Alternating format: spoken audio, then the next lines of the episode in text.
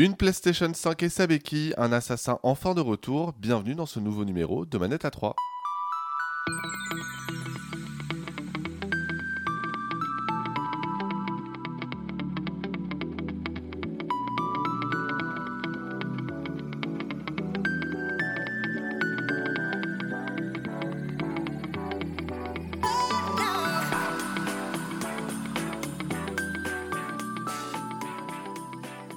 Ça y est, la rentrée est passée et je retrouve avec grand plaisir mes deux compères du jour, Antistar et Alvin. Salut Antistar. Bonjour Sylvain, bonjour Alvin. Salut Alvin. Bonjour Sylvain, bonjour Antistar. Quel plaisir de vous retrouver avec le nez plein, le mucus, l'hiver qui commence. Ça y est, ça y est, l'hiver commence effectivement. Et les punaises de lit, évidemment, qui seront notre guest euh, prochainement en interview euh, dans Manette à 3, je l'espère en tout cas. Euh, un numéro quand même un peu chargé finalement, hein, en news déjà, et puis bon, en jeu aussi. On, est dans on, est dedans là, ça y est, la, fin d'année, la fin d'année a commencé et on a un peu trop à faire en fait cette fin d'année, c'est vrai. Mais oui, et puis après, je pense que le numéro du mois de novembre sera même encore plus complet parce que on va avoir tellement de jeux. Attends, il y a Spider-Man 2, il y a Alan Wake 2, il y a City Skylines 2, il y a que des Super Mario Bros. En fait, euh, Super Mario Bros. Wonder qui n'est pas en deux finalement. Euh, mais il y a aussi Call of Duty. Est-ce que, que quelqu'un jouera Call of Duty euh, le mois prochain? Nous verrons bien. En tout cas, on a juste avant de passer au sommaire classique une grosse annonce à vous faire. Ça faisait des mois qu'on le préparait et on va vous en parler maintenant.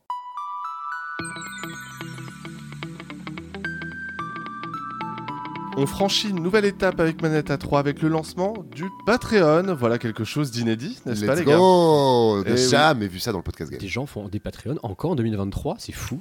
Incroyable. Non, mais vraiment, tout est possible, effectivement. Donc, évidemment, comme vous pouvez vous en douter, bah, je suis allé piquer chez les autres, et notamment chez Nintendo. Bah, hein, évidemment, forcément. les meilleurs. les meilleurs, effectivement. Non, plus sérieusement, en fait, je suis allé voir les Nintendo et puis j'ai proposé des amendements moins chers. Comme ça, au moins, c'était fait. et j'étais sûr que ça fonctionnerait.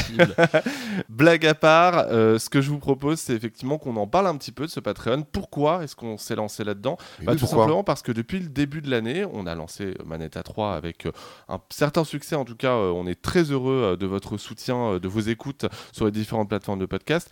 Mais effectivement, tout ça, on le fait de manière bénévole. Effectivement, il n'y a que le café euh, qui est offert lors des enregistrements. Hein, c'est pas le cas partout. Hein. C'est vrai, effectivement. À le stream, fallait le payer soi Et oui, 20 centimes. 30 centimes désormais. Hein. Mais wow et oui, 30 centimes maintenant 30 centimes maintenant, bah c'est cher. Donc, et toi qui vas à Webedia aussi. Bah oui, exactement. D'ailleurs, c'est moi qui ai dû payer mon café la dernière fois.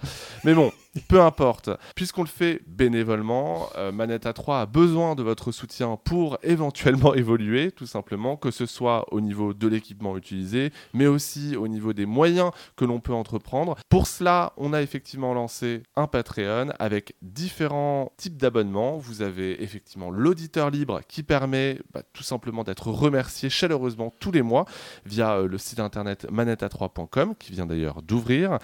Euh, vous avez également le palier l'auditeur fidèle qui est à 6 euros par mois très exactement et qui permet tout simplement euh, d'accéder aux nouveaux numéros avec de l'avance. Ce sera effectif à partir du mois de novembre, forcément, hein, puisque euh, je ne sais pas s'ils auront de la chance.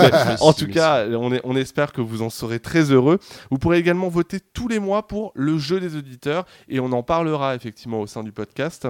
Enfin, vous avez l'auditeur fou, je pense notamment à notre ami Anoniji, euh, qui est un peu fou quand même, hein, il faut bien l'admettre, euh, et qui probablement s'abonnera à ce palier-là qui est à 13 euros par mois et qui permet notamment d'influer sur la ligne éditoriale du podcast, notamment en nous donnant un chèque comme tous les éditeurs de jeux vidéo jusqu'ici, n'est-ce pas, on, peut se sentir Electronic Arts, effectivement, c'est une belle occasion. Hein. Non, mais surtout, c'est important, euh, les Patreons, vous le voyez beaucoup euh, ces derniers temps, mais c'est vrai que c'est le moyen le plus simple et le plus évident pour nous pour euh, savoir si on a du public qui nous suit, qui nous écoute. vous êtes nombreux en podcast, on le sait, on l'a vu, mais les chiffres d'audience des podcasts sont toujours un petit peu difficile à interpréter, un petit peu difficile à évaluer, et c'est le moyen finalement le plus évident pour nous quand on travaille avec des éditeurs, avec des gens, euh, bah, de savoir si on a une communauté qui nous suit. Euh, ça nous permettra éventuellement de débloquer un palier très sympa, de refaire des émissions en plateau. Euh, si l'engouement est là, on sera ravi de vous proposer bah, des numéros en vidéo et, et en plateau avec des invités. voilà, maintenant c'est sur vos épaules à vous. Nous, on fait de notre mieux et bah, on a hâte de vous rencontrer à travers ce Patreon. voilà, je pense qu'on a tout dit.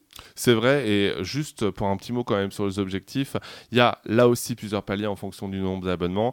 Vous avez des hors-séries qui peuvent être programmés, vous avez des versions vidéo, tu le disais, notamment chez Antistar et sur sa chaîne, sur sa chaîne Twitch, on fera des numéros spéciaux. balancé direct, voilà, ça sera chez moi. On va partir en presto en Champagne-Ardenne, je, ne l'ai pas encore validé, j'ai même pas le matériel à disposition pour avoir plus de deux personnes chez moi. On le fera, on le fera, c'est pas grave. Et puis effectivement, vous avez le plus gros palier qui peut paraître élevé, euh, mais qui permettrait, en tout cas, si vous euh, nous soutenez suffisamment, de faire une émission spéciale en plateau avec des invités. Euh, voilà, donc si jamais effectivement le projet vous plaît, n'hésitez pas à retrouver le lien du Patreon dans la description de ce podcast. Et puis sinon, sur le site internet manette3.com, tout attaché. Voilà.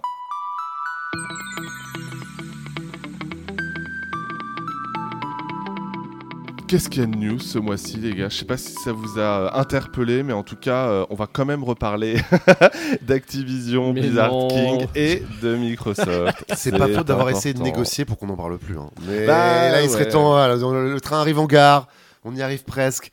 Ça y est, normalement, demain, le lendemain du jour où nous enregistrons, les Britanniques devraient enfin finaliser euh, et valider le rachat d'Activision Blizzard King par Microsoft.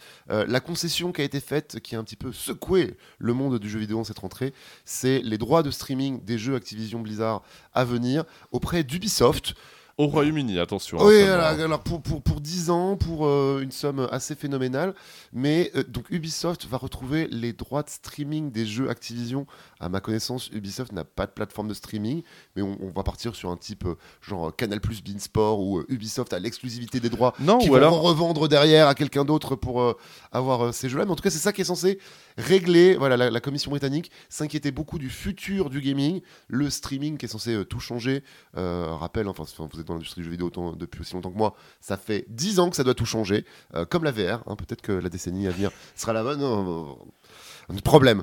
Euh... Parce que Nintendo s'y est pas encore mis, que ça n'a pas changé. Ah, ils se sont mis à la VR, euh, souviens-toi. Ouais, sur, mais c'était euh, trop en avance. Ah, ah, alors, beaucoup trop. Ah, je pensais pas à celle-là, je pensais à la VR de Zelda, la, VR en carton, ah, littéralement. Oui, ah oui, ouais, non, je crois que tu parles de Game moi.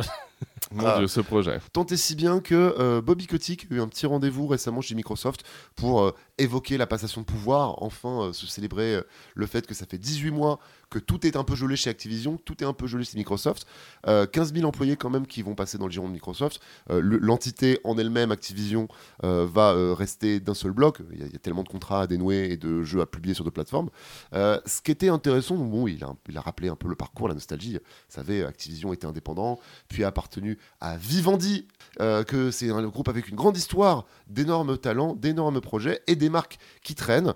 Euh, vous pensez bien sûr à Crash Bandicoot qui est devenu Tony un, qui, est, devenu un MOBA, hein, Crash Bandicoot en MOBA, ce que nous voulions. Non, eh Bobby Kotick rappelait qu'il y a la marque Guitar Hero qui traîne oui. et euh, donc que vous pouvez tout à fait en faire un jeu à service, un free-to-play à la con ou qui sait une application mobile type Guitar Hero Go où vous allez faire, je sais pas, des, chasser les concerts dans les rues, trouver, des chercher un punk à chien, un sur un banc, une petite vieille qui écoute de la variété. Non, je suis en train d'inventer. Euh, en tout cas, ça devrait enfin se terminer. Et euh, voilà, la principale info à retenir, c'est que ça, a parlé de Guitar Hero. Euh, chez Activision et Microsoft en termes de features et de licences qu'on pourrait ressusciter et qui seraient pour le moins différenciantes. Euh, ça fait combien de temps qu'on a peu de Guitar Hero ça, fait, ça, ça, commence, hein Ça fait longtemps, mais en même temps. Live, ouais, ouais c'est ça, mais ça a été un échec. Hein, ça a été un échec hein, pour Activision. Et d'ailleurs, en même temps, il y avait Rock Band qui était un échec. Donc en mm, fait, globalement, ça signait le glas des, des, jeux musicaux. D'autant que, comme d'habitude, ils abusaient sur les accessoires qui n'étaient pas forcément tous rétrocompatibles, etc. Bref, je pense que ça, clairement, c'est ce qui a tué, euh, ce qui a tué tout ça. Donc, il faudra voir à quelle gueule ça aura effectivement cette euh, potentielle nouvelle version. Mais surtout, en fait, ils ont un peu parlé du Game Pass euh, Activision là ces, ces derniers jours d'ailleurs, puisqu'ils ont expliqué que même si Diablo 4 ou Call of Duty Modern Warfare 3 ne sortiraient pas sur le Game Pass cette année, ils pensaient quand même à mettre des jeux sur le Game Pass dans les prochaines semaines et davantage en 2024. De toute façon, je pense que honnêtement, ils n'auront pas le choix. Bah, c'est quand même la, la, enfin, le rachat se fait pour ça. Ça fait partie du deal, c'est obligé. Tu vois pas Microsoft racheter un mastodonte comme Activision si dans les termes du contrat, il y a pas vos jeux sont sur le Game Pass, ça n'a aucun sens. Ce qui, a certainement sauvé d'ailleurs euh, Xbox chez Microsoft. Enfin, faut, faut rappeler, euh, Xbox c'est une petite division de Microsoft. C'est toujours le, problème pour Sony, PlayStation, c'est stratégique. Pour euh, Microsoft, Xbox c'est une diversification.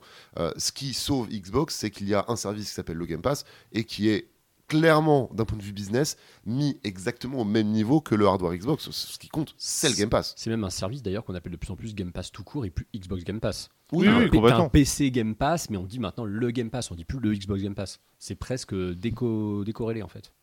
Bon, on verra effectivement euh, comment ça se traduit. Et puis, juste aussi pour rappel, hein, Bobby Kotick, euh, il est censé quitter Activision hein, une fois que le deal est fait. Hein. donc, il serait peut-être temps qu'il parte, lui. Euh. C'est vrai qu'il a fait des belles heures sup quand même. Ouais, après, il aurait aussi fait beaucoup de mal ah à Blizzard, notamment pour ne prendre que, que, cet exemple.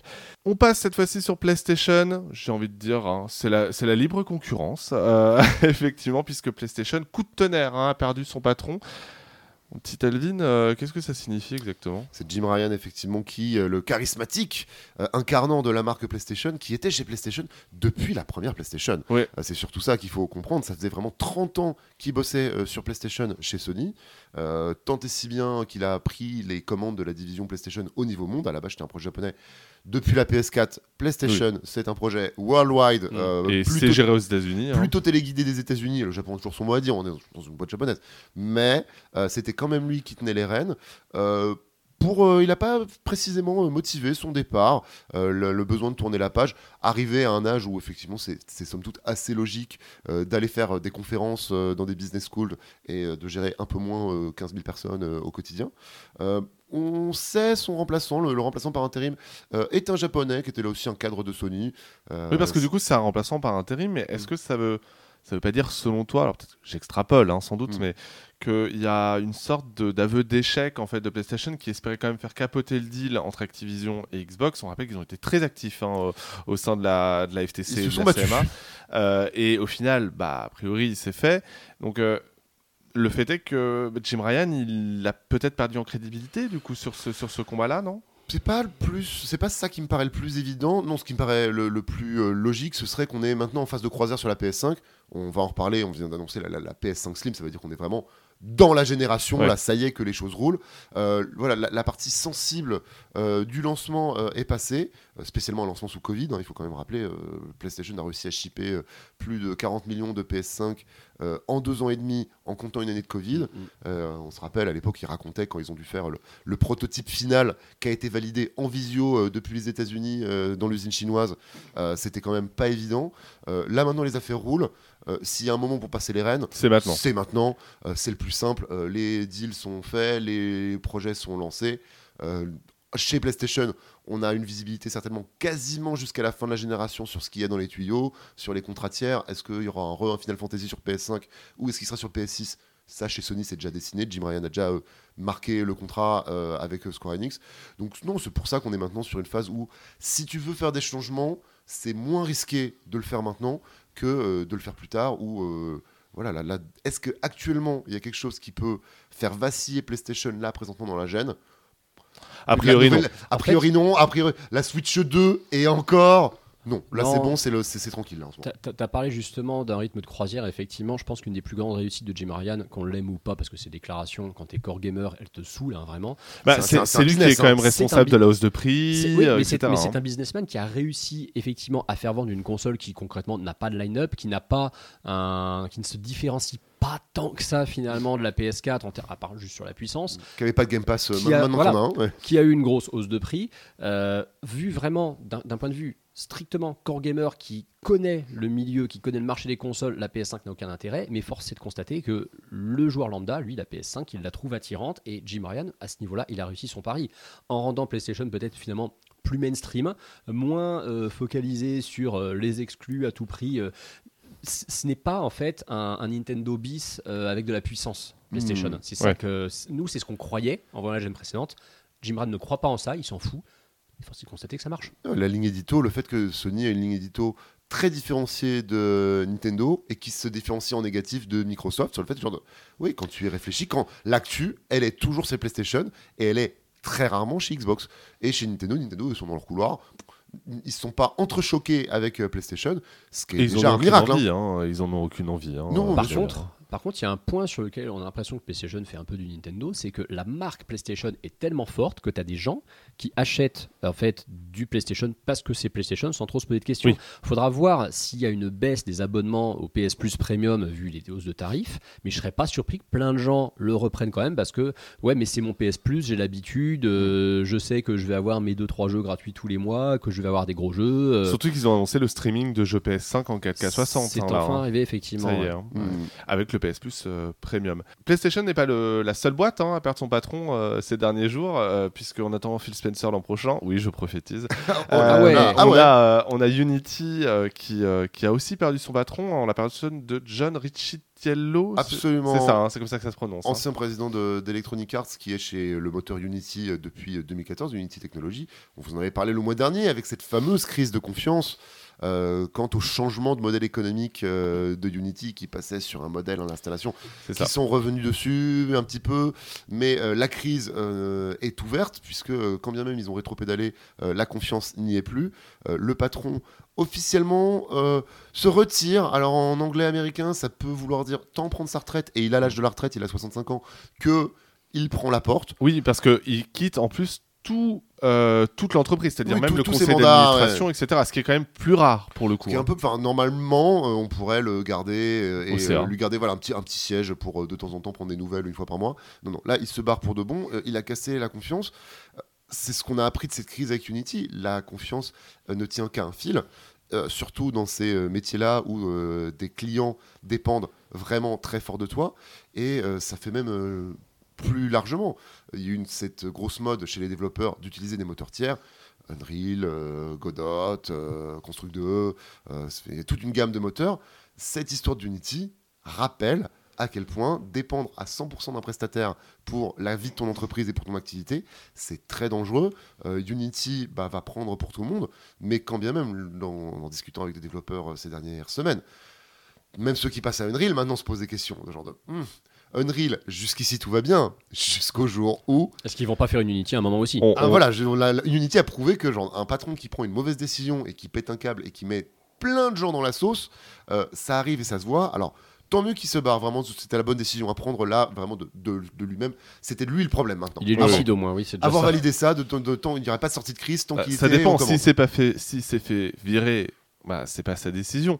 C'est-à-dire que c'est vraiment lui qui, qui genre jusqu'au bout, euh, il, se disait qu'il pouvait peut-être rester. Par exemple, il y a aussi cette possibilité-là. Non, je pense, que dès, lors, dès que la polémique a, a- été ouverte, euh, si c'est un vrai patron responsable, énorme, enfin, ça a été un grand leader de- d'entreprise, il sait le faire Ouais, normalement. après, il a quand même eu des déclarations un petit peu, euh, un petit peu polémiques quand même aussi. hein, euh. disons que c'est un mec du business le- encore une fois. C'est le Bobby Kotick d'Electronic Arts à l'époque. hein, euh, Totalement, oui, c'était les DLC, c'était le rappelle, Live voilà. Pass, c'était plein de choses. Pour autant, euh, Le pass en, online. en tant, que- en tant que patron responsable d'une entreprise, tu sais quand tu as pris une mauvaise décision et normalement, dans l'intérêt de tes salariés et de ton entreprise, tu sais toi-même te virer. Il n'y a pas d'actionnaire majoritaire chez Unity, le capital est divisé, la boîte est en bourse. Donc, à part lui-même, il n'y avait que lui-même pour se virer. Il n'y avait pas de moyen évident pour qu'il soit débarqué. Euh, il prend cette décision-là, il a l'âge de la retraite, qu'il la prenne. Euh, C'était le truc de trop. Euh, parfois, il faut, il faut savoir partir avec succès comme Jim Ryan, ou bah, parfois avec. Voilà, quand c'était la goutte d'eau, que voilà, il, il est l'heure. Il est, il est l'heure, monsieur. La sortie est par là, s'il vous plaît. Euh, ne nous obligez pas à appeler la sécurité. Euh, heureusement, voilà, de les, les choses rentrent dans l'ordre. Ils n'ont pas eu à appeler la sécurité. Il se sort de lui-même. On lui souhaite une belle retraite avec euh, plus d'argent que nous en aurons euh, tous dans nos vies à trois. ça c'est sûr. Retraite que l'on va aussi souhaiter à la toute première version de la PlayStation 5, puisque ça y est, après pff, des semaines de rumeurs, hein, globalement, euh, il y a. Sony qui a euh, annoncé une PlayStation 5 Slim. Alors, c'est pas le nom officiel, attention, Ah, c'est pas long n'utilisent du pas tout, le terme non, Slim. Euh, c'est juste le, la PlayStation PS5, 5, ouais. voilà, qui sortira très prochainement. J'ai complètement zappé la date parce que à la base ils ont communiqué essentiellement sur le blog PlayStation US et le communiqué de presse français est arrivé plus tard. C'est- novembre aux US et euh, quand les stocks seront finis euh, en Europe, ils veulent Ouais. pas communiquer sur une date, ils veulent surtout liquider les anciens stocks. Bah, c'est surtout qu'il y a la, la, la collector euh, Spider-Man 2 qui doit sortir, qui est même, Ah. je crois, même déjà dispo dans mes souvenirs. Donc, euh, le... À partir de novembre, dit le communiqué Voilà. de presse. Il n'y a pas de date exacte. Donc c'est assez étonnant, je pense qu'ils vont effectivement faire la sortie de Spider-Man 2 et ensuite donc ils sortiront la PlayStation 5 Slim et donc bah Antistar c'est quoi en fait? Elle, elle propose quoi cette nouvelle euh, cette nouvelle console? Est- Est-elle seulement nouvelle? Bah, rien, effectivement. Ouais. En fait, si elle propose d'être moins lourde, c'est bien. Euh, mais le problème, c'est qu'elle pratiquement toujours aussi massive, finalement. On en a eu beaucoup de rumeurs, effectivement, sur une PS5 Slim, parce qu'on sait que Sony a l'habitude, de toute façon, au bout de 2-3 ans, de faire un modèle plus léger, effectivement, moins, moins envahissant de ses consoles. On se rappelle la, bon, la petite PS1, on a la PS2. Il faut savoir que la PS3 Slim et la PS4 Slim, officiellement, ne se sont jamais appelées comme ça. hein. C'est vraiment les joueurs qui lui ont donné ce nom. La tradition. Mais au moins, au moins, elles se différenciaient vraiment. C'est-à-dire qu'elles étaient beaucoup plus petites, euh, elles étaient moins chères aussi. Ouais. Et c'est là que c'est important, c'est que Sony effectivement commercialise un nouveau modèle de PS5 qui donc n'est pas labellisé Slim ou Light ou quoi que ce soit, mais surtout, elle est au même prix, elle a le même stockage, elle est Alors divisée. non elle a pas le même stockage attention elle a 1 Tera contre 800 Ouais. et quelques 816 dans mes souvenirs Ouais, enfin, par rapport à la PS5 C'est- d'origine. Encore une fois, c'est 1 Tera et je suis quasiment sûr qu'une fois que tu vas enlever euh, tout le stockage système, tu vas te retrouver avec 800 Go à, à tout casser. Ça va être la C'est même douille. hein. 600. Alors oui, c'est mieux que 600, c'est sûr, mais ça va être à peu près la même douille que l'original. Donc ouais, t'as un peu plus de stockage, mais ça, enfin, tu as le, le 1 Tera que t'aurais dû avoir de série de base en fait. On rappelle que la Xbox Series X a 1 Tera depuis. Oui mais il y avait un. SSD, un SSD spécial dans la Ouais, PS5. ouais, ouais, le Et on l'a bien vu avec, avec Ah oui, on l'a vu avec Clank sur, Ratchet, sur PC, effectivement, hein. ouais, SSD qui était complètement nécessaire. Enfin, ce que je veux dire, c'est que la console va être commercialisée donc au même prix. Ok, elle est plus légère, elle est un peu plus petite, mais si vous avez une Kallax d'IKEA, elle rentre toujours pas dedans. hein, Ouais. le problème est le même. Vrai. Euh, donc non, vous allez toujours devoir la dissimuler derrière votre télé parce que vous n'aurez pas le choix, et puis bon, parce qu'elle sera encore plus moche, faut être honnête. La PS5 de base, moi je fais partie des gens qui aiment bien le design de la PS5 de base, au moins parce qu'il y a Ah. ce côté. Ouais, non, je l'aime bien. Je comprends ce qu'ils ont voulu faire. Je a- suis pas fan, mais je vois l'idée. Il y, a, y effectivement ce côté futuriste qui sera très vite has-been, qui dans 10 ans sera extrêmement jauni, et voilà, c'est- sur l'instant c'est bien. Hein. on sait qu'il y a des gens qui ont des visions très court-termistes dans ce milieu, ça marche tout de suite très vite, et puis au bout d'un moment, effectivement, on se dit, oh là là, mais non, faut passer à autre chose.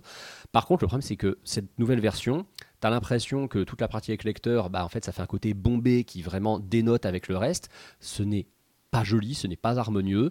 Euh, c'est à se demander s'ils n'ont pas fait moche exprès pour dire regardez, prenez plutôt la version des maths, wink wink, Hmm. parce que la version des maths elle existe toujours. C'est pareil, cette nouvelle gamme de PS5 elle est déclinée en deux modèles. Tu as aussi un modèle full des maths et la gamme de prix est exactement la même 550 pour le modèle avec lecteur. 450 pour le modèle sans lecteur. Avec le lecteur vendu séparément Avec à un lecteur 119 que euros. tu peux avoir séparément pour 119 euros, c'est donc complètement stupide. C'est les années 2000, euh, genre. C'est c'est donc complètement stupide. C'est pareil, tu avais avant un pied pour la mettre à l'horizontale, la PS5, le pied de ta première Le PS5. socle. Le socle ne sera plus compatible. On avait fait une vidéo tuto avec Panta à l'époque, je me rappelle chez JV, pour expliquer comment installer ce socle, Oui. tellement c'est incompréhensible. C'est complètement n'importe quoi. Là, au moins, pas intuitif. ouais. Ils ont remplacé ça, comme tu l'as dit dans l'intro de l'émission, par une petite béquille plastique transparente du plus bel effet. Mais pour la moins- mettre à plat seulement. pour la mettre à plat, mais bon, moi là tu comprends comment ça marche. C'est, c'est- ce qui est bizarre en fait, c'est la communication autour de ce nouveau modèle, parce que on a effectivement sans arrêt des rumeurs, et c'est vrai que le jour où finalement la marque annonce un truc, il y a toujours ce côté, ouais, enfin nous on n'a jamais laissé fuiter de rumeurs, donc laissez-nous communiquer sur notre truc, c'est vous qui vous êtes, euh, qui vous êtes enflammé. Mais on a cette habitude depuis toujours, on l'a dit tout à l'heure, que Sony fasse des modèles réduits entre guillemets de ses consoles au bout de 3-4 ans de- de commercialisation. C'est attendu toujours. C'était attendu d'avoir une PS5 Slim un tout petit poil moins cher à un moment. Et bah, quant à cette annonce-là, qui est ni plus ni moins qu'un relooking euh, du modèle existant au même prix, avec juste voilà cette petite augmentation de stockage qui est quand même pas massive. Bah, je suis désolé, mais tu te dis, mais pff, en fait, ça, ça, ça vise qui? Est-ce que, euh, est-ce qu'il y a vraiment encore des gens qui n'avaient pas de PS5, qui hésitaient, mais dans ce cas-là, pourquoi ça va les convaincre? C'est je le même te- tarif. Je vais te le dire pourquoi ça, qui ça convainc, à qui ça s'adresse? Ça s'adresse aux actionnaires. Quand tu fais une console plus petite, moins chère, moins lourde. Mais bah, elle n'est pas coûte- moins chère. Enfin, enfin, non, non. C'est ça le problème. Moins Non, non, euh, moins lourde, moins grande. Ouais. Ça te permet de mettre plus de PS5 dans chaque conteneur que tu expédies. Donc ça te ah permet oui, de faire vrai. baisser le coût de production. Tout le fait. but principal, le but numéro un, à la base, c'est de réduire le coût de production. Le prix de vente Mm, mm. généralement suit, en tout cas sur les précédentes générations c'était le cas, mais le, vraiment l'argument numéro un pour Sony c'est comment vendre au même prix un produit qui coûte moins cher à fabriquer. Et c'est tout l'effort de R&D. Une fois que ta console est sortie, c'est comment faire la même console avec des composants moins chers, moins lourds et d'en shipper plus. Après- c'est exactement le but. Après, tu avoueras quand même qu'il y, a- il y a quelque chose qui est gênant, c'est que le socle, euh, donc il y a un nouveau socle hein, qui, Mhm. euh, qui sort en même temps et qui lui est rétrocompatible avec euh, l'ancien modèle de PS5. Ça, c'est fort, ça. C'est socle très rétro- fort. Le socle rétro-compatible. Eh, eh, vous entendez cette phrase? Non mais ça n'a aucun sens et c'est d'autant voilà, c'est d'autant plus ridicule en fait euh, que du coup le nouveau socle lui est rétrocompatible. Euh, alors ouais il est un petit peu plus stylisé mais sinon la PS5 ne tient pas. C'est ça le problème. Enfin c'est et ça vaut aussi pour l'ancienne PS5. C'est Elle est certes un peu épaisse en bas mais moi je la mettrais pas sans socle parce qu'elle n'est pas faite pour. Le, le, enfin, pour moi, c'est des petites mesquineries euh, tarifaires parce que, ok, que tu changes pas les prix, très bien, putain, faire payer le socle, quoi. Faire payer le socle. Enfin, quand même. Faire payer du plastique. Non, mais Après, j'ai le souvenir, je sais plus quel, quel 3DS était sorti sans chargeur. Putain, ça c'est pas mal aussi quand même de, de vendre, vendre la console sur les piles. oui, mais Ah, enfin, euh, là, à la rigueur, enfin, je veux dire, euh, excusez-moi, mais à Non, non, mais les l'époque de la 3DS, DS, les 3DS sans charge, c'était pas excusable. Oui, encore une fois, c'était pour faire des packaging plus petits pour qu'on en expédie plus à chaque fois. Et parce qu'ils sont partis du principe que les gens, ils allaient garder le chargeur de leur précédente console. Bah après, enfin, excusez-moi, mais euh, Ils partaient comme du principe que, du coup, les gens ça fois. et alors ouais, ça choque au début. Regardez, c'est plus écolo, blablabla. mais Ouais. Puis après le syndrome de Stockholm. C'est vrai, effectivement. bon, mais enfin voilà, pour moi, vraiment, cette PS5, moi, je la comprends pas. euh, tarif, ta- tarifairement parlant, je sais pas C'est si surtout ça se dit, mais tarifairement parlant que c'est Voilà. incompréhensible. Parce que tu, plus compliqué. tu n'arrives pas à convaincre les gens de la nécessité d'un nouveau modèle. En fait, ça ne vise vraiment que les gens qui n'avaient pas encore de PS5, qui n'étaient pas, euh, limite, qui n'étaient pas au courant que cette console existait. Mais bon, au bout d'un moment, quand même, quand tu vois comment ils arrivent à la vendre par palette, je sais pas qui va vouloir acheter ça. D'autant que euh, les euh, fameuses euh, faceplates elle est moche, qui- je suis qui désolé. ont fait couler autant d'encre, et ben du coup maintenant c'est séparé en quatre. Ah bah oui. Donc en fait, c'est vrai, en si vous voulez acheter, donc j'imagine qu'il va y avoir des nouvelles faceplates, hein, avec peut-être une, une, une faceplate dédiée au, au dessus parce que c'est là où généralement les collecteurs se font. Mmh. Le, le, bah, tout ça, voilà, c'est ça va être deux nouveaux accessoires vendus séparément.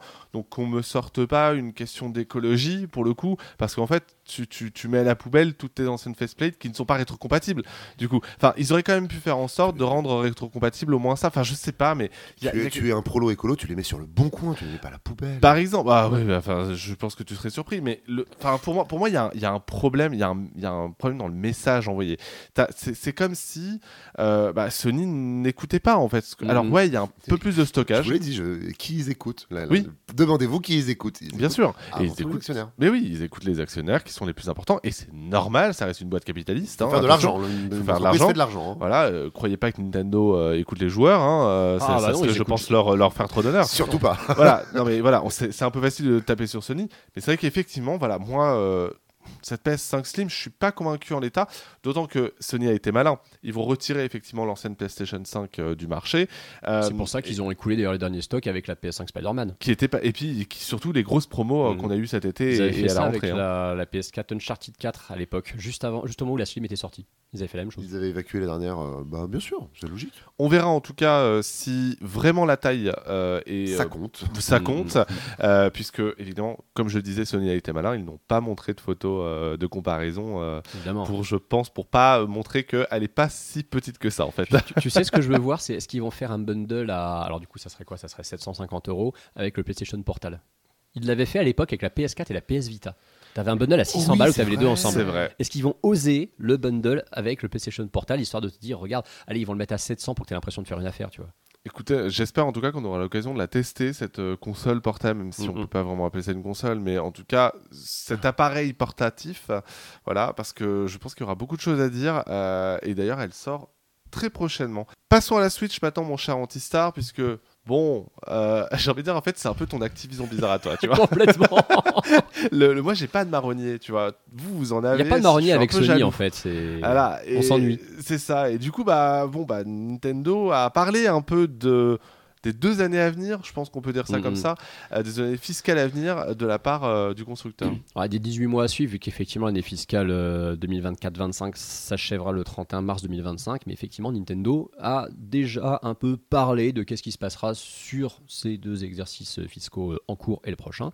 Euh, oui, donc il y aura toujours des jeux Switch qui sortiront effectivement. Bon, À même temps, ça partir, étonnera Ah, personne. des, des- hein. euh, des- des jeux GameCube sur Switch. euh, Des jeux GameCube sur Switch, oui. C'est vrai, non, parce que du coup, pour le GBA, n'oublie pas les jeux GBA. C'est vrai. Il faut rappeler un truc avec Nintendo, et ça on le constate de génération en génération, plus le temps passe, plus on se dit ouais non en fait c'est trop facile de prédire ce qu'ils vont faire. Nintendo, quand ils commencent à passer à une nouvelle génération de consoles, ils n'enterrent pas directement la précédente, ils la font, euh, comment dire, ils la maintiennent en vie artificiellement avec des portages et des remakes pour ne plus avoir à se faire chier à développer dessus, et donc ils mettent leurs studios euh, les moins importants sur ces portages et ces remakes, voire des studios qui ne sont dédiés qu'à ça. hein. Salut Grezzo, je pense à vous, mais un jour ça serait bien que vous fassiez un vrai jeu. Euh, et à côté, effectivement, les studios principaux vont taffer sur les jeux de la nouvelle machine. La nouvelle Switch, même si on n'a pas sa- son nom, ni sa date de sortie, ni rien, tout porte à croire qu'elle sortira l'année prochaine. Ce n'est pas parce que la nouvelle Switch sortirait disons hypothétiquement un 15 novembre 2024 que subitement le 15 novembre 2024 il n'y a plus aucun jeu qui sort sur la Switch 1 au contraire Nintendo va continuer à en sortir dessus mais va juste sortir que du portage à foison et tu seras ravi Sylvain je pense que c'est là que tu auras enfin ton Wind Waker Switch Bah, faudra, voir, faudra voir la rétrocompatibilité effectivement avec la nouvelle console euh, de Nintendo. Quoi. C'est toujours random. Ça fait partie des, ouais, des, de, de ces, de ces game changers, entre guillemets. En fait, le problème, c'est que pourquoi il n'y en aurait pas? Tout le monde s'attend à ce qu'il y en ait une. S'il n'y en a pas, t'as l'impression que tu t'es fait douiller, mais level max par Nintendo, comme jamais Nintendo ne t'a douillé. En fait, le problème, c'est qu'il y a trop de gros jeux l'an prochain pour pas euh, qu'il y ait de rétrocompatibilité, tu vois. Mm. Parce qu'il n'y a pas que des portages. Vous, vous avez aussi le jeu Princess Peach, euh, etc. Il y a quand même des jeux importants, malgré, et même parmi les portages Mario d'ailleurs. Wonder. Oui, oui, oui. Voilà, Mario Wonder, etc. Et si, au final, rien n'est rétrocompatible, ça En ferait un fait- peu mal au cul quand En fait, même. faut hein. pas oublier quand même un truc, c'est comme Nintendo a expliqué qu'on garderait les mêmes euh, comptes en ligne pour la première fois d'une génération sur l'autre. Et on rappelle, ce service s'appelle le Nintendo Switch Online. C'est la première fois que Nintendo a un service en ligne qui possède Mmh. le nom de la machine. Il y a un écosystème Switch qui a l'air d'exister. On ne voit pas comment la prochaine console Nintendo serait pas une Nintendo Switch améliorée, peu importe son nom. C'est leur, c'est leur meilleure marque. Enfin, c'est comme, La comme, marque, comme- comme- comme ils avaient fait la Wii U après le carton de la Wii. Alors, la- autre histoire, euh, aux difficultés. Mais c'est c'est compliqué d'imposer une belle marque. Euh, ils auraient aucune raison, il n'y a aucune raison objective de partir sur un autre nom. Ou alors ils changent beaucoup trop fort le concept. Je les vois pas non plus changer le concept. hein. Oui, je par, pense aussi. ouais. par rapport aux, aux années, il y a quand même des moments où le, le coup près est passé pas loin chez Nintendo. Euh, je les vois absolument pas relancer la marque DS ou relancer n'importe quoi d'autre. C'est Ce la fin de la l'abondance. Non, Ninte- Nintendo fonctionne. alors, C'est marrant parce que Nintendo, ils fonctionnent pas mal sur le passé, sur plein de trucs, et ils aiment bien capitaliser sur effectivement leur marque du passé, mais sous forme d'une console virtuelle. Mais ils reviennent pas à d'anciens concepts Nintendo. Dans le pire des cas, ils réexploitent les concepts qui ont bidé euh, en les reskinant complètement. Mais par contre, un concept qui a marché par le passé, ils vont pas le relancer. Hmm. C'est, ils veulent quand même aller un peu de l'avant. Faut pas croire que Nintendo ne s'intéresse pas à l'innovation technologique. Antistar aura-t-il effectivement une nouvelle news sur la Nintendo Switch Pro, Nintendo Switch euh, Deluxe, euh, Nintendo pff, La Super quoi, Nintendo Portal, euh, quelque chose, la Super Nintendo Switch. euh, nous verrons bien euh, pour le mois prochain, je l'espère en tout cas pour toi, euh, parce que sinon on va être euh, à court de news. hein, Bah, c'est pas grave, on hein. parlera de Mario Wonder. Exactement. Passons quand même à mes news si vous voulez bien, euh, les amis, puisque je voulais vous parler d'un petit jeu qui est sorti il y a déjà euh, deux ans, trois ans, je ne sais plus, trois ans. Euh, Et oui, ah, 2020. déjà mais oui, c'est vrai. Et oui, 2020, Cyberpunk 2077. c'est vrai. Et ouais, Décembre 2020, effectivement. ouais. décembre 2020, c'était euh, bah, à la fois une révolution euh, pour les versions PC et une catastrophe euh, Un industrielle. scandale là. Un scandale total pour les versions console. Trois ans plus tard, Cyberpunk All 2077. Gen, surtout. Old Gen, ouais, même euh, sur console actuelle, je peux vous dire que c'est pas non plus la Bérésina, mais plus euh, trois ans plus tard, Cyberpunk 2077 s'offre une version 2.0 ainsi qu'un DLC, l'unique DLC euh, auquel il aura droit, Phantom Liberty, euh, avec euh, notamment Idris Elba euh, dans le dans le rôle euh, principal du PNJ euh, qui nous Ouais. accompagne, en gros. Dans le rôle du Keanu Reeves du, du, du DLC. C'est ça. ça. exactement, même si Keanu Reeves est un peu présent. Euh, juste rapidement avant de parler du cœur de la news, euh, j'ai quand même pu tester le Cyberpunk en version 2.0 et effectivement ça change énormément de choses. Alors ça ne corrige pas les problèmes intrinsèques sur PC. Ah. Ça ne problème pas les pro- ça ne corrige pas pardon les problèmes intrinsèques de Cyberpunk que ce soit au niveau de son IA etc. Mais par contre, effectivement, ça apporte une, euh, des améliorations de quality of life euh, particulièrement intéressantes et le jeu est beaucoup plus fluide qu'avant. C'est voilà. le moment. Si on n'avait pas eu l'occasion, là, ça y est, ça commence à. Le, le gâteau est cuit, on peut commencer euh, Exactement. à le déguster. Exactement, et a priori, les retours sur le DLC sont très bons, que je ne l'ai pas encore fait Mhm. personnellement. C'est pour ça que je ne l'ai pas mis dans la section suivante, le- à quoi on a joué ce mois-ci. Mais effectivement, pourquoi on parle de Cyberpunk, pas que pour sa mise à jour, mais surtout pour l'annonce d'un projet de live action euh, de la part de CD Projekt qui a un peu mis les choses au clair en expliquant qu'il y aurait bien une suite, ou en tout cas un, un nouvel opus. On ne Ouais. sait pas si ce sera avec V, mais en tout cas, il y aura un nouvel opus dans cet univers-là. Ils ont expliqué qu'ils avaient été très contents de la collaboration avec Netflix euh, et leur, Mm, sur euh, leur anime, que j'ai regardé d'ailleurs euh, quand j'étais à Londres et c'était très bien. Et effectivement, bah, dans le même temps, ils ont annoncé un projet de live action. Alors, est-ce que ça veut dire que ce- ça sera un film, une série Ça, ça n'est pas encore sûr. Une comédie contre- musicale. Mais Une tout est pièce de possible. théâtre. tout est possible. Euh, en tout cas, ce que l'on sait quand même, c'est qu'on a euh, Anonymous Content qui est, au, qui est à la tête du projet. Alors, Anonymous Content, ça vous dit rien, hein, j'imagine. Euh, mais c'est quand parle, même mais, un studio qui a, derrière, qui a notamment travaillé beaucoup avec HBO sur des euh, séries comme Westworld, Game of Thrones et True Blood. Voilà, quand même, c'est pas rien. ouais, ouais, pas rien. Joli Alors, CV. C'était un second studio, donc ils venaient en aide euh, aux studios principaux, Ouais. mais Ils ont c'est travaillé pas, sur des gros c'est bordels, pas euh. n'importe qui, effectivement. Donc, à voir. euh, Est-ce qu'ils signeront de nouveau avec Netflix pour un film ou une série Ce sera un peu la curiosité. Est-ce que Kenny Reeves sera présent Après, il se Ouais. fait un peu vieux, mais Bon, ça veut dire qu'ils ils ont pas pris la même prod que pour euh, The Witcher notamment. The Witcher qui vraiment genre divise de plus. Plus la série progresse, plus la série divise. euh, Exactement, ouais, je, je pense que ça va être un peu chaotique. On verra en tout cas ce qui- ce qu'il en est d'ailleurs pour la suite de The Witcher, hein, puisqu'il y a un nouveau sorceleur, hein, on le rappelle. Mais voilà, en tout cas pour, pour Cyberpunk, c'est plutôt des- une bonne nouvelle. Je suis plutôt content quand même pour CD Projekt, même si euh, il y a quand même beaucoup de choses à dire. Le, euh, le- si jamais vous voulez en savoir plus un peu sur euh, Cyberpunk, faut-il une suite, etc., et ben figurez-vous qu'il y a un débat sur jeuxvideo.com Ah. avec euh, moi-même et Jay d'ailleurs, euh, qui est disponible sur YouTube, donc n'hésitez pas à, à y jeter un œil. J'ai une question sur Cyberpunk, je sais pas si tu es en mesure d'y répondre ou pas. Euh, Est-ce que tu as l'impression en 2023 que le jeu ressemble à peu près enfin à ce qu'on nous vendait en 2018-19 Bah, déjà en 2020, il ressemblait à ce qu'on nous vendait. Le, euh, Enfin, fallait vraiment avoir un PC qui soit une machine de guerre pour qu'il ressemble à quelque chose. C'est hein. vrai, mais après, alors c'est toujours quand même plus ou moins le cas euh, trois ans plus tard, Ouais. on va pas se mentir, hein, les effets de ray tracing, tout ça, ça demande, Ça beaucoup tire, de, demande beaucoup de puissance. Mais effectivement, pour moi, ça reste une expérience de RPG exceptionnelle. Voilà, sur, en termes de mise en scène, euh, voilà, euh, constater que modernité, fait juste après Starfield.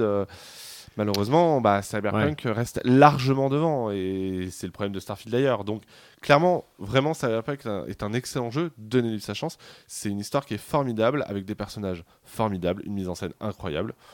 Voilà, enfin, c'est toujours le même très bon jeu de l'époque. Ça, de ce côté-là. qui va ça ne commencer à pas. taper dans- sur, un, sur un malentendu des petites soldes de Steam à 15-20 balles. euh, Ah, il a même déjà commencer. été à 20 euros. hein. Oui, Honnêtement, vous pouvez l'avoir pour pas cher du tout. Les, hein. les plus malins ont réussi à le récupérer en bac à 5 Leclerc. balles. Bac à Leclerc à 5 balles, euh, exactement. ouais. Et un jour, il Exactement. sera dans le Game Pass. Jeu qui ne sera pas dans le Game Pass, c'est Yenas qui a été annulé par Sega, le nouveau jeu de euh, Creative Assembly. Les Attends, ce euh, jeu qui était à la Gamescom?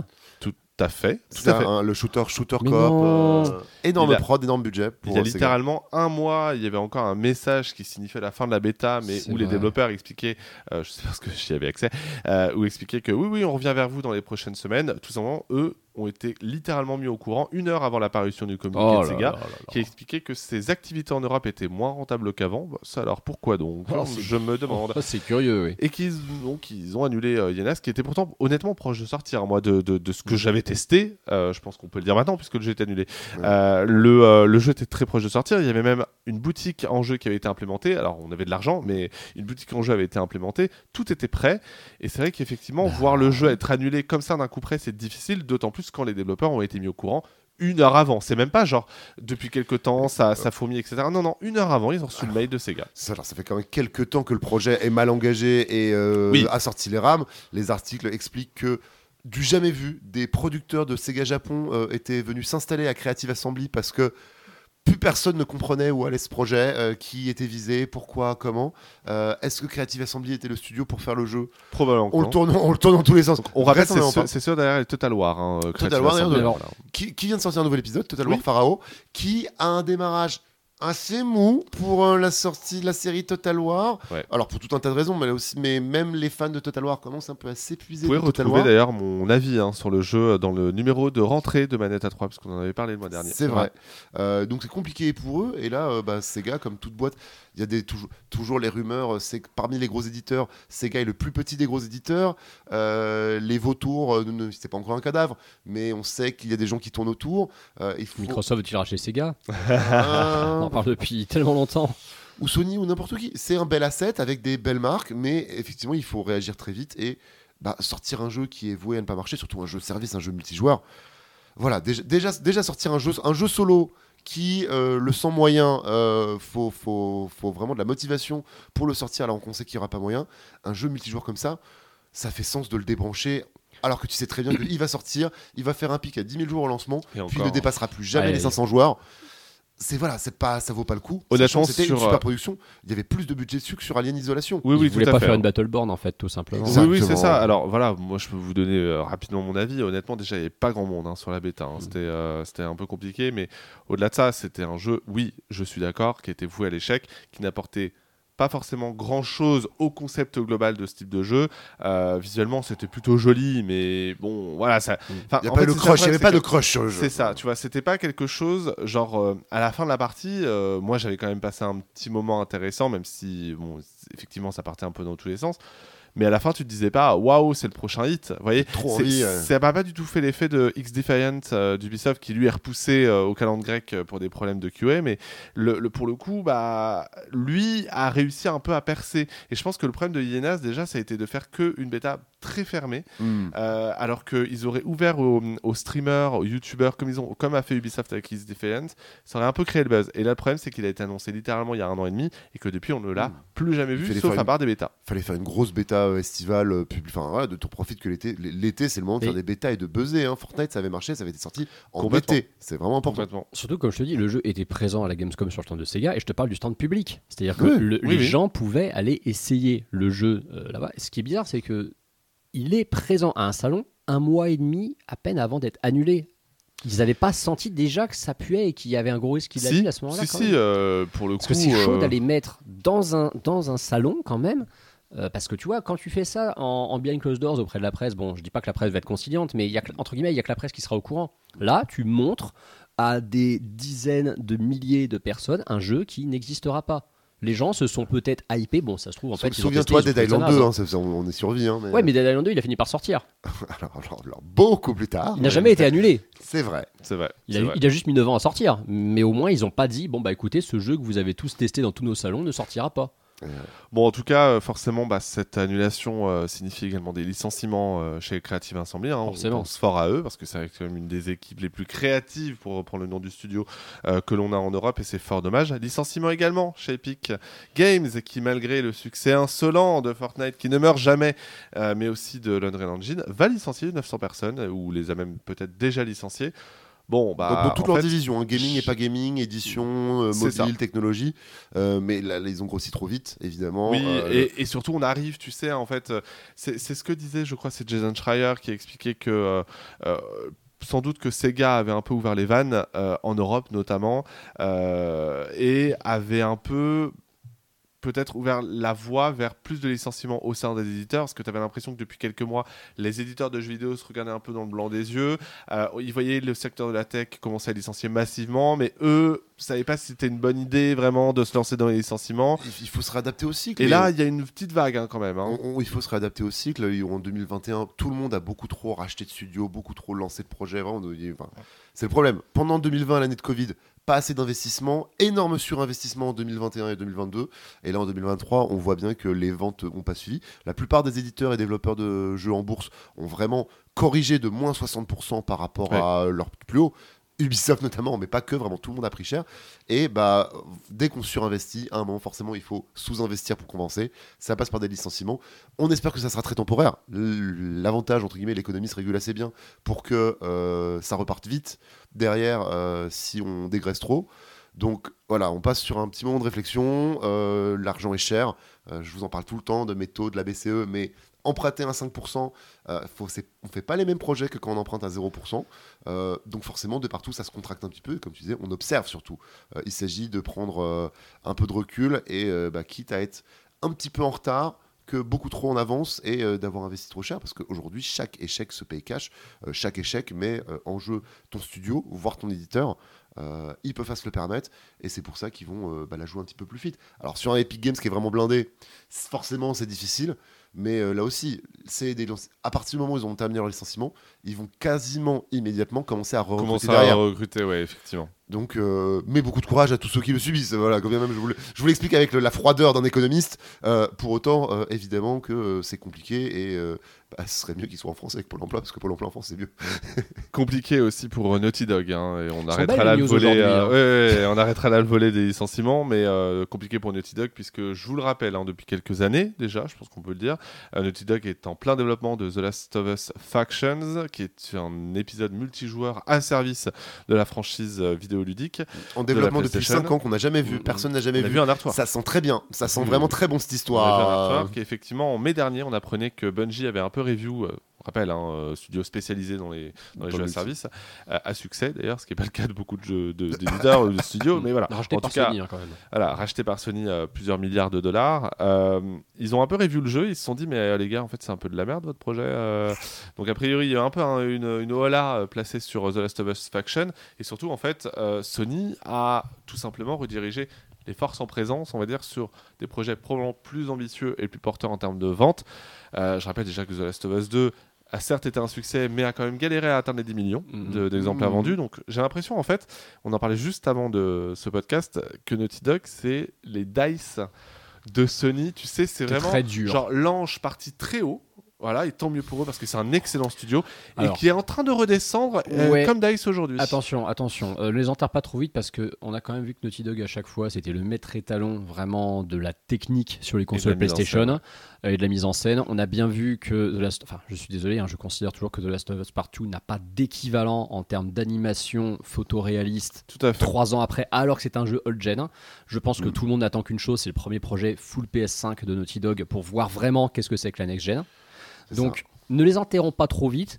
Ils sont certainement, on l'a dit, sur la, la- la- la team A de Naughty Dog est forcément sur un jeu, sur un triple A solo narratif. Oui, il l'avait annoncé. hein, il annoncé. hein. Euh, Peut-être qu'effectivement, ils ont perdu un peu de temps parce qu'ils ont dû effectivement allouer des ressources à Factions. Factions qui sera. Je- moi, je, je me pose la question est-ce qu'ils vont l'annuler ce projet? Je pense Voilà. pense pas que ça Alors, sortira. En je tout cas, il est en pause. hein. Je ne pense pas que ça soit ça. c'est- Ça- ça- ça La demande n'est pas là. La Est-ce demande que- n'est pas là. Est-ce que Factions, il serait pas du genre. En fait, je, la, la- la réflexion qu'il doit y avoir chez Sony, s'il y a un The Last of Us Part 3 qui sort un jour, est-ce qu'ils vont le greffer? Ou alors, est-ce qu'ils attendent d'avoir fait un remaster ou un remake de The Last of Us 2 pour le mettre comme contenu inédit avec, histoire de dire, regardez, c'est pas On juste l'abandonne pas complètement. simple quoi. portage. Ça faudrait, ça ferait du sens. Non, il faut pour qu'il pour qu'il soit quelque part.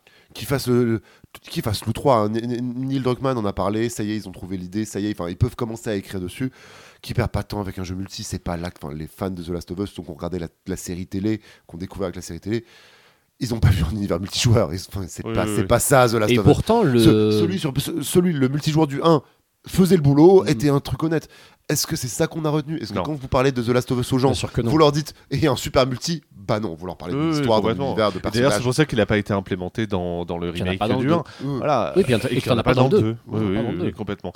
Bon, en tout cas, on espère en savoir euh, davantage dans les prochains mois, et surtout que ces licenciements chez Naughty Dog euh, concernent une soixantaine de personnes, ce qui est pas grand-chose, hein, évidemment, par, au regard mais de- ça reste quand même effectifs. 60 personnes licenciées. Mais ça reste quand même 60 personnes. Dans quel secteur? Le, le Quality and Assurance. Donc, euh, comme d'habitude, on va avoir des jeux euh, très bien finis. Mm.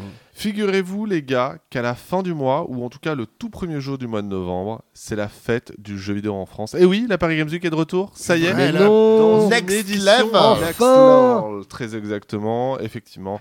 La Paris Games Week est de retour du 1er au 5 novembre au parc des expositions de Paris Porte de Versailles.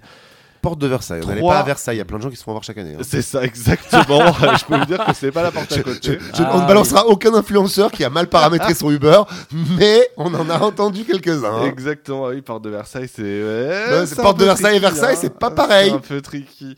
Euh, une nouvelle édition qui s'annonce XXL, puisque, on le rappelle, ça y est, c'est enfin le retour euh, du trio de tête des constructeurs de consoles, Nintendo, Sony cette année. euh, et, euh, et, et- et Microsoft. Euh, voilà, trois constructeurs avec énormément d'éditeurs. On parle de Warner Bros, de Bandai Namco, euh, de Playon, mais aussi de Focus. Focus, euh, les, voilà. les Français seront là, il y aura un gros Les Français. France. Ubisoft aussi euh, sera présent. Vous aurez également une zone PGW euh, Kids, je crois que c'est comme ça qu'elle Oui. s'appelle, pour les enfants. Tout ça, c'est du 1er au 5 novembre. Vous pouvez effectivement déjà acheter vos billets, hein, n'hésitez pas. Je crois que c'est, il me semble que c'est 20 euros la place. Alors, je me permets une petite recommandation parce que chaque année, on se dit qu'il faudrait le faire et chaque année, on ne le fait pas. En même temps que la Paris Games Week, au même endroit, vous avez le salon du chocolat. Vous pouvez faire Quoi une journée chaque année. chaque année, C'est vrai. en même temps. Je me rappelle vrai. chaque année d'arriver à la Paris Games Week et de me dire putain, le du chocolat, j'ai pas demandé la crède, alors que ce serait quand même le combo avant, avant Noël. Quand même le combo ultime. Le combo ultime. Donc, une petite journée gourmande et ludique en famille. Euh, Paris Games Week, salon du chocolat. Euh, je comprends pas pourquoi ils font pas plus de, de, de- De- de cross-fertilisation. Ouais, euh, oui, voilà. Retenez-le, retenez-le. Vous pouvez, si vous avez du mal à convaincre votre copine, votre copain à venir avec vous à Paris Games Week, vous pouvez un peu le brain en lui disant de, vous allez passer au salon du chocolat à côté. Voilà. C'est une question que j'aurais effectivement pu poser à, à Nicolas Vignol, que j'ai, euh, avec lequel je me suis entretenu euh, il y a quelques jours. Et oui, on fait ce genre de choses dans Manette à 3.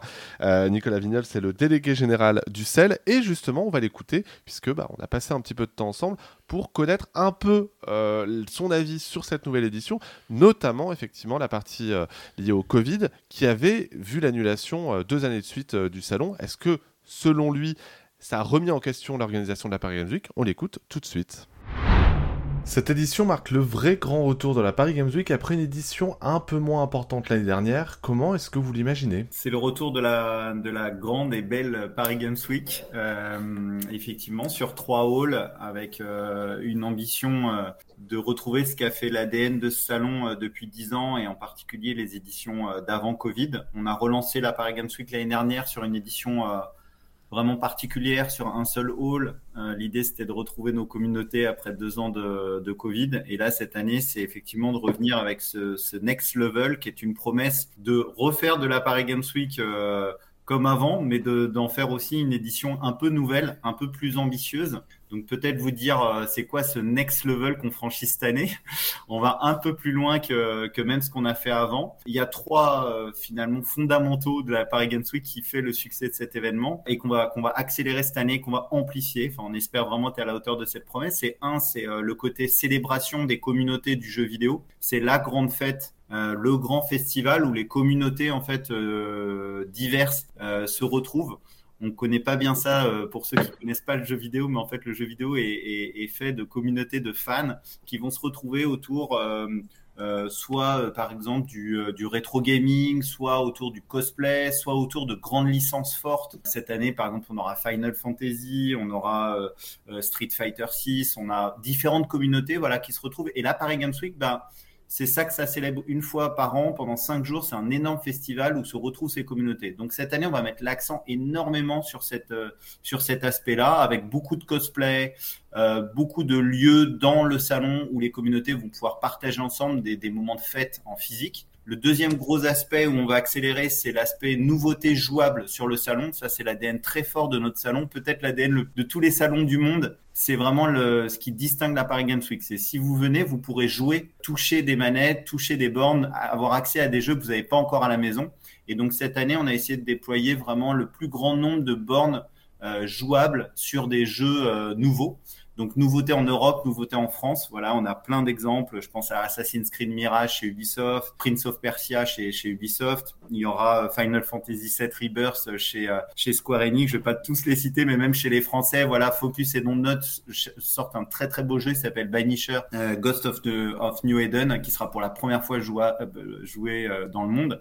Donc vous pourrez y jouer à la Paris Games Week. Donc ça, c'est c'est le deuxième gros pilier, pouvoir jouer pour la première fois des nouveautés. Puis le troisième, c'est l'e-sport. Ça a été l'ADN aussi de la Paris Games Week de faire vivre une scène depuis 10 ans euh, e-sport et cette année on franchit un palier en ayant la programmation e-sport sans doute la plus ambitieuse de, ces dix dernières années, en ayant un programme bah, de fou. Hein. Euh, On a des compétitions de niveau euh, France, européenne et même mondiale, puisque le dimanche, on aura le Capcom Pro Tour, une des quatre manches au monde du tournoi mondial de Capcom sur Street Fighter 6. Et puis au milieu de ça, on aura euh, la finale de la Coupe de France de League of Legends, euh, euh, du Valorant, du Rocket League, euh, pour ceux qui connaissent l'e-sport. C'est pas euh, l'équivalent de, de compétitions euh, qui peuvent réunir 15 000, 20 000 personnes évidemment sur l'e-sport, mais là où on est très ambitieux, c'est que vous avez aucune scène en France qui permet d'avoir toutes ces licences euh, sur cinq jours. En fait, le côté éclectique, vous pouvez voir tout le meilleur de l'e-sport à la Paris Games Week. Donc voilà, sur ces trois verticales, la fête euh, des communautés, le, les, des nouveautés que vous allez pouvoir jouer concrètement à la Paris Games Week et l'e-sport, euh, on est vraiment sur une édition euh, ouais, next level. Est-ce que vous avez eu peur il y a deux ans en annulant l'édition 2021 et l'édition 2020 forcément aussi Est-ce que vous avez eu peur que ce soit un peu la fin des salons avec le Covid qui a forcément un peu ravagé toute l'industrie de ce côté-là? On, on, a pu craindre ça, surtout que vous avez vu que le 3 euh, le grand salon leader euh, dans le monde. Donc oui, oui, il y a eu cette interrogation sur est-ce que les événements physiques ont encore leur pertinence euh, dans une industrie comme le jeu vidéo qui est de plus en plus digitalisée. La réponse, elle est, elle n'était pas gagnée au cœur du Covid, et la réponse, elle est, elle est oui en fait. ce qui revient en force quand on voit comment fonctionne déjà la billetterie de la Paris Games Week de cette année, c'est qu'en en fait, au milieu de cette, euh, cet univers très digitalisé, c'est vrai qu'il faut pas nier, il reste de la place pour une fois par an, deux fois par an, mais en l'occurrence une fois par an, les, justement ce qui est rare a, a de la valeur. Donc nous, on s'est positionné très tôt sur ce côté fête, festival, et ça, ça a encore beaucoup, beaucoup de valeur. C'est-à-dire que les gens nous disent, bah oui, une fois par an, en fait, la Paris Games Week, c'est ce grand festival du jeu vidéo, on a plaisir à venir on prend notre billet, on vient de province, parfois on vient en famille, parfois on vient en groupe de, potes, hein, à 5-6, c'est ce qu'on croise à la Paris Games Week. Et ça, visiblement, ça a encore beaucoup de valeur et peut-être plus à l'ère encore du digital paradoxalement, c'est la rencontre physique euh, exceptionnelle dans l'année euh, où on va pouvoir se, retrouver. Alors la particularité de la Paris Games Week, euh, bah, elle réside dans sa proximité avec les fêtes de Noël. Est-ce que vous avez déjà pensé à ramener la Paris Games Week un petit peu plus tôt dans l'année pour profiter bah, des fameuses conférences qu'on retrouve notamment à la Gamescom et bon, bah, le 3, mais maintenant c'est plus au Summer Game Fest.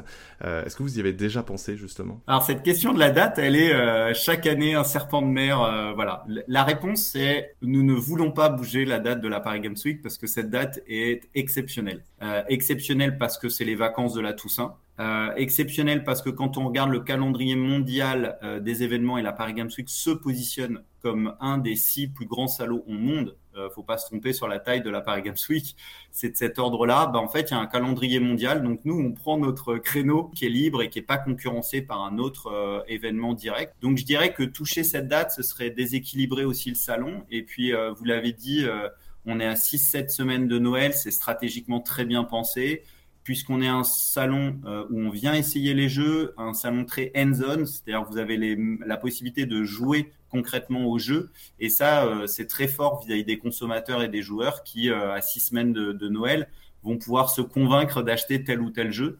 Donc tout ça, ça fait que notre date, elle est, euh, on y tient parce qu'on pense que ça fait vraiment beaucoup du succès de la, de la Paris Games Week. Alors grand sujet du jeu vidéo ces deux dernières années, c'était l'accessibilité.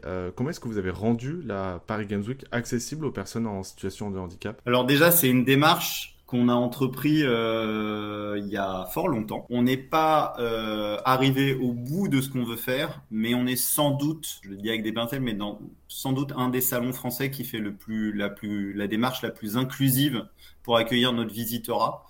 Euh, je nous jette pas du tout des satisfaits mais très honnêtement, quand on vient à la Paris Games Week, on voit que les organisateurs, euh, avec l'association Cap Game, hein, qui est notre partenaire depuis plusieurs années. On essaye chaque année de franchir un, cran, un, degré d'accessibilité, d'inclusivité. Donc ça se manifeste par quoi dans le salon? Ça se manifeste, et cette année on va être aussi au rendez-vous de, de ça, on y tient beaucoup. L'année dernière on a créé par exemple une zone de repos PSH, donc vraiment dédiée aux personnes qui sont euh, en mobilité, soit en fauteuil, soit euh, euh, qui ont une, déficience euh, à la marche et qui vont être fatigués et qui vont trouver là une zone de repos. Et on va créer une deuxième zone de repos euh, cette année. Ça, c'est un coût, hein, je le dis. Hein, c'est aussi du coup en personnel parce qu'en fait, on met évidemment pas juste un espace à disposition, on met des animateurs qui vont accueillir ces, ces, personnes dans cet espace-là pour ce temps de repos qui soit le plus agréable possible. Et puis ensuite, il y a évidemment pas que ça, il y a la déambulation dans le salon qui a été pensée pour être accessible à toutes et à tous. Il y a une réflexion sur euh, la signalétique, donc comment se repérer euh, dans l'ensemble du salon qui est adapté avec des visuels adaptés, avec euh, un fléchage. Cette année, on réfléchit aussi à faire en sorte que une programmation spécifique pour les personnes en situation de handicap soit proposée afin qu'elles aient un parcours, on va dire, idéal C'est-à-dire qu'on va leur flécher chaque jour quel pourrait être le parcours idéal pour elles parce qu'on sait que particulièrement ces stands vont être euh, accessibles. Donc chaque année, on, voilà, on, on essaye de progresser. Et puis il y aura la reconduction de ce qu'on a fait en 2019, un grand stand Hall 2 qui s'appellera euh, Jouer comme vous êtes, qui euh, de manière plus localisée, voilà, accueillera pendant cinq jours toute l'explication faite par Capgame et d'autres éditeurs et constructeurs de consoles qui vont venir expliquer ce qu'ils ont mis en place pour ce qu'on appelle plus de l'accessibilité, mais du confort de jeu. Je trouve ça génial. C'est-à-dire que dans le jeu vidéo, on a, acquis une telle expérience en matière d'accessibilité que c'est devenu le confort de jeu. Confort de jeu, c'est quoi? C'est en fait, c'est aujourd'hui, c'est y compris des valides qui peuvent trouver dans certains euh, appareillages ou euh, pads adaptés, euh, bah, en fait, un confort de jeu qu'ils prennent aussi pour eux. Je pense à tout le travail qu'a fait Microsoft Xbox en la matière, euh, qui est assez, euh, assez sympa. Donc tout ça, on va, on va le montrer sur le salon. Donc il y a deux aspects. Il y a montrer les efforts des constructeurs, des éditeurs sur les stands, et même avec un stand dédié qui va montrer tout ça pendant cinq jours. Et puis ce que fait le salon, où là, on va encore franchir une étape avec deux zones de repos PSH et une signalétique améliorée et un- une programmation dédiée pour les personnes en situation de handicap pour qu'elles puissent avoir, euh, bah, je dirais, leur roadmap avant même qu'elles viennent. Elles- elles pourront savoir qu'il y a un parcours qui est vraiment idéal pour elles. Et puis forcément, bon, il y a plein d'événements à l'intérieur du salon. Il y a de l'e-sport, du cosplay. euh, on a l'impression que cette année, c'est, euh, encore plus que, que, que d'habitude. J'ai regardé un peu le programme, notamment côté e-sport. Euh, vous êtes aussi associé avec euh, des youtubeurs euh, et des streamers, notamment Kameto qui est l'invité d'honneur. Comment ça va se traduire exactement euh, au sein de la Paris Games Week On, a eu une intense réflexion pendant les années Covid. Euh, voilà, ce, monde des streamers, ce monde des influenceurs, on sait qu'il a une très grande popularité auprès aussi de nos publics. Euh, on sait que ces influenceurs, pour la plupart, aujourd'hui ont des émissions qui dépassent le gaming, mais en fait viennent du monde du gaming ou de l'e-sport pour la plupart. Kameto euh, en est euh, le meilleur exemple. Et donc en fait, on a cherché à se dire comment on peut tirer le meilleur de cette force de frappe euh, vis-à-vis de nos communautés sans dévoyer la Paris Games Week. Et on a contacté quelques influenceurs en fait, et ils nous ont dit, notamment pour certains d'entre eux, ben, on adore la Paris Games Week. En fait, c'est notre terrain de jeu depuis des années. De toute façon, on viendra. Et donc, ce qu'on a réfléchi avec eux, c'est comment on allait amplifier la Paris Games Week de manière plus concertée avec eux. Donc, en fait, on a rapproché la programmation de la Paris Games Week de leurs propres émissions pour essayer de déployer pendant les cinq jours, évidemment avec toute la liberté qui est la, la, la leur, la liberté de création. Il n'est pas du tout question pour nous de, de, dire faites ci, faites ça, mais de leur faire en quelque sorte euh, une sorte de tapis rouge pour que les plus grands influenceurs, euh, notamment de France, puissent trouver dans la Paris Games Week un vrai terrain de jeu. Les années précédentes, on l'avait fait, mais sans vraiment le travailler. Cette année, on a anticipé, on leur a dit, bah, écoutez, il y a la grande scène. En fait, on va vous proposer concrètement la programmation en avance de phase. On va vous donner de la transparence sur cette programmation, y compris de la grande scène. Dites-nous ce que vous voulez faire. Et donc, ça a donné un espèce de foisonnement génial. Euh, c'est pas le GP Explorer, mais euh, c'est un peu euh, la Paris Games Week Explorer. Et donc, euh, les streamers vont venir sur ce terrain jeu magnifique qui est la, la Paris Games Week, venir capitaliser comme ils le sentent. Donc, effectivement, on a une tête d'affiche qui est Kameto, qui va être notre host d'honneur cette année, qui a accepté ce, rôle-là. Mais il y aura euh, plus d'une quinzaine d'influenceurs euh, vraiment de très haut niveau qui vont venir euh, jouer sur la Paris Games Week. Je peux pas tout raconter, mais euh, notamment dans la programmation de la grande scène, en fait, quasiment, euh, pour pas dire sur la totalité des, des slots, pardon de cet anglicisme, de la grande scène, sur chaque élément de programmation, il y aura un streamer euh, qui viendra participer à, ce moment de d'e-sport. C'est là qu'il y a un peu l'ADN différent de la Paris Games Week. C'est pas qu'une finale de grande compétition, c'est un show où on essaie de donner à un public qui connaît rien parfois de l'e-sport, et ben le meilleur d'une finale d'e-sport, tout en ayant le côté un peu euh, démocratisation qu'apporte un, un, influenceur qui va venir commenter, mettre sa patte, etc. Donc ça, on va le trouver vraiment euh, de manière très forte cette année à, la, à la Paris Games Week.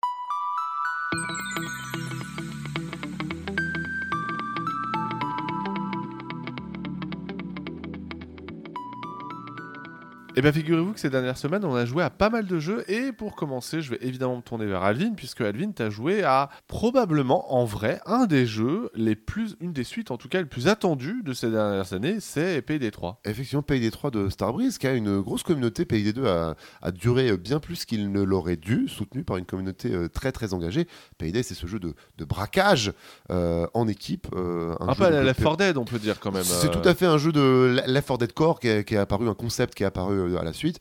Euh, quatre joueurs humains euh, tentent de réaliser des missions coopératives euh, en euh, se battant contre l'ordinateur et contre des bots.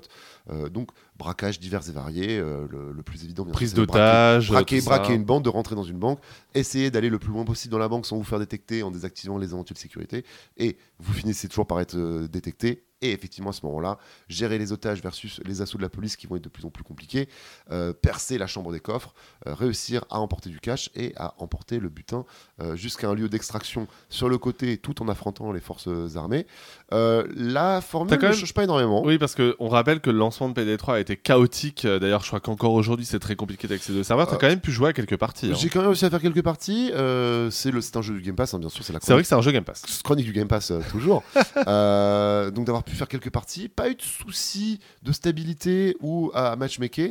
Par contre, avec le problème évident, je l'ai pas, j'ai pas dans mon groupe d'amis, de potes euh, qui jouent à ce genre de jeu-là. Donc j'ai dû faire des parties publiques. C'est clairement pas un jeu à faire des parties publiques, c'est clairement un jeu où il faut quand même coopérer et se donner des instructions. Le jeu pourrait être un petit peu mieux sur les, les pings internes et les Ouais. moyens de communication internes. Euh, Décision, somme toute, euh, raisonnable en 2023. Euh, il n'y a pas de chat vocal intégré au jeu. Euh, il y a un petit peu de ping, il y a un chat textuel, mais le micro n'est pas ouvert par défaut. on ne communique pas par défaut avec les gens. C'est vrai que malheureusement, ça se passe souvent y, a, trop il y a mal. du matchmaking par langue, par exemple. Euh, pas de ce que j'ai vu. Après, comme tout jeu multijoueur à service ayant vocation à être amélioré, euh, plein de features arriveront plus tard. Et puis on rappelle le nombre de DLC de Payday 2. euh, je pense Ah. qu'effectivement, Payday 3, on aura droit aussi à une pléthore. euh, PD2, euh, PD2 a, eu- a duré bien plus qu'il le devait. PD3 devait sortir quelque chose comme 2018-19 à la base. Ils ont pu faire durer PD2 qui avait une énorme communauté. On sent que bah, du coup le moteur est le même. On sent pas une évolution frappante. C'est pas moche, c'est pas beau. Ça fait pas, Ouais. en tout cas, ça fait pas 2023. C'est pas du rétrécing de tous les côtés. Non. Starbreeze a quand même une histoire un peu singulière parce qu'ils avaient failli Ils sont fermer passés leur très porte. proches de la faillite, effectivement. Voilà, et au final, donc ils ont annoncé PD3 un peu pour rassurer les investisseurs il y a des années, Mm. et depuis, bah, ils sont dessus à fond les ballons, quoi. Ils se sont recentrés sur leurs fondamentaux, comme on dit. Mais en même temps, c'était ça ou la faillite. Euh, coup de bol qu'il soit toujours là, que le jeu soit sorti. Euh, rencontrera-t-il son public Euh, Je le souhaite, ceux qui ont joué très longtemps au premier. Pour autant, Payday 3, euh, en tant que jeu Game Pass, accomplit bien ce- sa mission de cet hiver. Vous aurez peut-être envie de vous lancer euh, pendant les vacances de Noël ou à un moment où euh, voilà, on, on ne peut pas voir ses amis, mais on peut jouer en ligne avec eux. Euh, le retour du Covid, par exemple. hein, vous allez peut-être repasser quelques jours à la maison. Il est tout à fait valide. voilà, il est tout à fait valide. Si vous avez le- votre, votre pré-made, vous avez vos deux ou trois potes, le jeu se joue jusqu'à 4, mais le lobby sera rempli de bots si vous n'êtes que deux. Euh. C'est bien aussi. Euh, voilà, à partir du moment où vous avez un partenaire, euh, vous pourrez passer quelques soirées amusantes à accomplir les objectifs. Est-ce que une fois qu'on a fait toutes les missions, une ou deux fois, on a envie de les faire des dizaines de fois? Je ne suis pas sûr. Euh, Est-ce que le contrat est rempli pour quelques petites heures, ce petit jeu coop euh, Allez, vas-y, on essaie un jeu coop. Euh, oui, le jeu peut faire le boulot, c'est propre, le contrat est rempli, la formule marche, euh, les développeurs savent faire ce qu'ils doivent faire, l'IA de la police et toujours un petit peu, voilà, c'était grosse vague d'ennemis. Évidemment, vous êtes, euh, vous êtes un super-héros, vous êtes un monstre. Euh, on vous, met des, survagues euh, de flics que vous allez forcément gérer. Il y a un système de super armes à débloquer, de soutien. Non, il y a quand même beaucoup de choses à faire. Il y a quand même beaucoup d'options. Ça vaut son petit détour. C'est un jeu du Game Pass. Que, dire d'autre?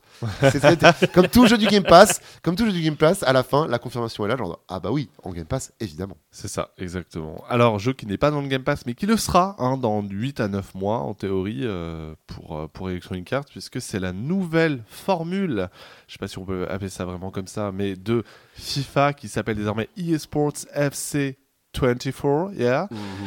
Mon cher Antistar, tu n'as pas joué à la version PS5, Non. euh, etc., qui a plein de true motion, machin, etc., mais tu as joué à un jeu plus inédit encore. C'est la version Switch. Un Et pourquoi est-ce que cette année, cette version Switch, elle est, j'allais dire intéressante, mais je sais même pas quel est ton avis là-dessus.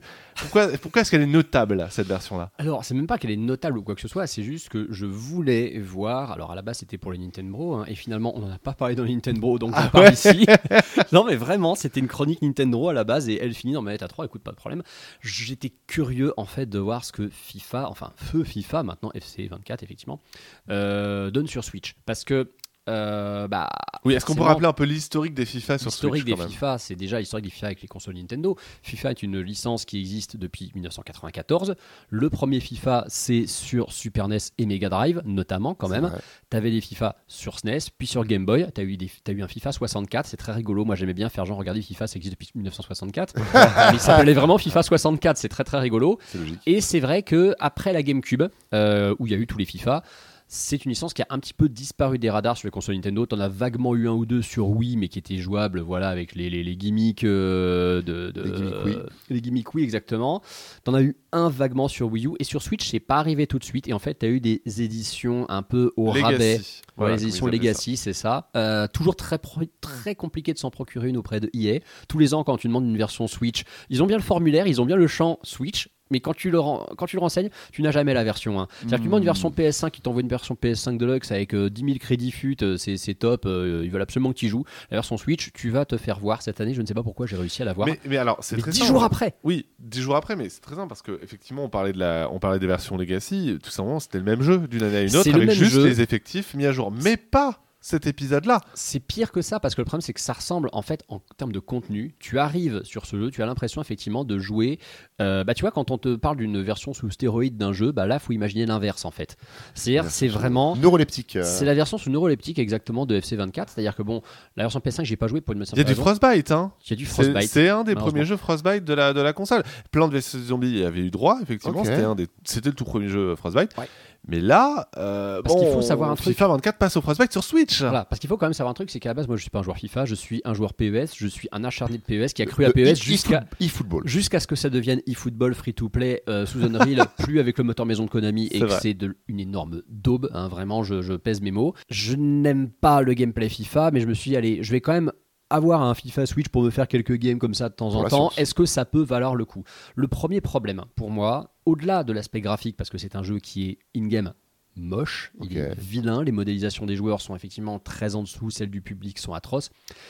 C'est en 30 FPS. Et un jeu Ah. de sport en 30 FPS, c'est compliqué. T'as l'impression vraiment d'avoir des saccades non-stop. Ouais, c'est plus le même jeu. ouais. tu n'as pas cet aspect. En fait, ce qui est marrant, c'est que l'aspect fluidité arcade à l'extrême des FIFA où tu peux vraiment faire des matchs qui ne ressemblent à rien euh, parce que c'est une. C'est du, du- du football vidéoludique vraiment. Euh, tu, tu fais des FIFA, retournées. C'est plus du foot, c'est du, Tu, FIFA. tu ouais. fais des retournées de, de, de, de 30 mètres euh, avec des, des, des buts qui finissent pleine lucarne avec barre rentrante. C'est extrêmement. Je dis pas que c'est facile, mais c'est un peu la caricature de FIFA. C'est vraiment c'est c'est du futsal, mais sur un, sur un grand oui. terrain. Et PES, c'était plus le jeu de la construction où tu faisais des matchs où tu t'emmerdais, tu finissais à 0-0, tu avais un tir cadré de chaque côté, mais tu avais l'impression d'avoir fait du foot comme à la télé. Bah, bizarrement, bizarrement, quand tu joues à FC24 sur Switch, tu as un peu ça parce que la construction est tellement lente, le jeu est tellement lent, que tu as presque l'impression de jouer à un PES, mais techniquement, pas beau du tout. Euh, imprécis, faut dire quand même ce qui est. Question est-ce qu'ils ont osé le fut dans la version Switch ou ils... même pas? Alors, c'est honnêtement, euh, je ne m'intéresse pas à FUT. J'ai Non. pas regardé dans les menus a FUT. Par contre, il y a le mode Volta, donc qui est l'espèce de mode foot en salle. C'est complet, il y a beaucoup de choses. Par contre, pour moi, le FUT, il n'en fait pas partie. Je l'ai pas vu en tout cas, il t'y amène pas. Mais ce jeu te demande constamment d'être connecté. C'est une horreur. Ah. Moi, c'est le seul jeu Switch où j'ai foutu le mode avion. D'accord. Littéralement, pour qu'il arrête de me demander toutes les minutes voulez-vous vous connecter à votre compte EA Voulez-vous jouer en ligne? Non, en fait. Je veux juste faire des matchs ou des entraînements en solo, juste parce que j'ai envie Dans de voir ce que je vois dans le ventre, tout ça. J'ai juste envie de. En fait, j'ai envie de faire des matchs en 2023 où l'Olympique Lyonnais gagne. Parce que comme ça n'arrive plus IRL, j'ai envie de les faire gagner au moins C'est une partie part. pour l'Olympique de Marseille, c'est C'est ça. excellent. Ah bah oui, ils gagnent quand même des matchs de temps en temps. C'est juste que eux, il y a des, des gros gros dramas partout. Mais moi, je, supporte, je suis désolé, je supporte un club de foot qui n'a pas gagné un seul match depuis le mois de mai. hein.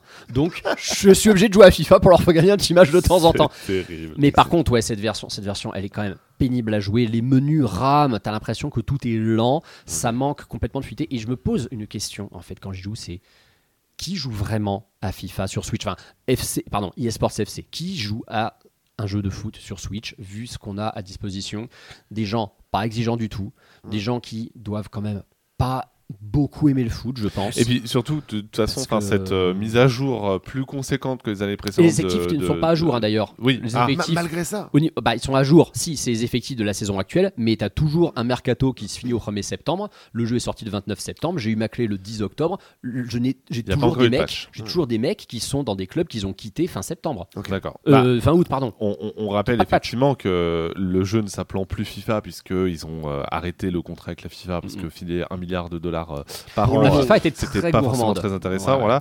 Euh, mais du coup, c'est ce qui a motivé Electronic Arts, euh, si vous voulez continuer à sortir le jeu sur Switch, à euh, refondre Mhm. du coup la version Switch, puisqu'ils ne pouvaient pas réutiliser les assets Ah bah, euh, c'était pas possible. des années. Voilà. Bon, Mais par ils, ont contre, encore, ils ont encore fait vite fait le boulot. Malheureusement, ils En font fait, pas cette euh, vraie version. Ce, euh. ce- n'est effectivement pas ce- ces portages dégueulasses de la version de l'année précédente où tu as juste une vague mise à jour d'effectifs. Non, il y a effectivement une volonté que ce soit le FC24 qu'on a sur PS5 mais avec les pertes d'une Switch. Et c'est ça le problème en fait. Ok. L'impression. que le Frostbite a quand même ses limites, effectivement, Ah oui, Switch. non, vraiment, vraiment. C'est douloureux.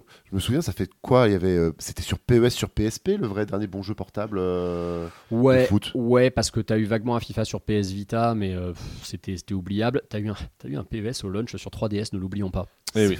Autre jeu quand même euh, qui est un peu plus prometteur, t'as pu t'essayer euh, au prochain épisode de la saga Mario, Super Mario Wonder. Attention, ce sont tes impressions, ce n'est pas le test, c'est important Oui. de le préciser parce que le jeu sort effectivement fin octobre euh, sur, sur Nintendo Switch. Et bien que tu aies sans doute joué à un jeu qui soit proche de la version finale, Oui. ça ne reste qu'une preview, mais quand même, t'as pu jouer. Qu'est-ce que ça vaut? C'est fabuleux.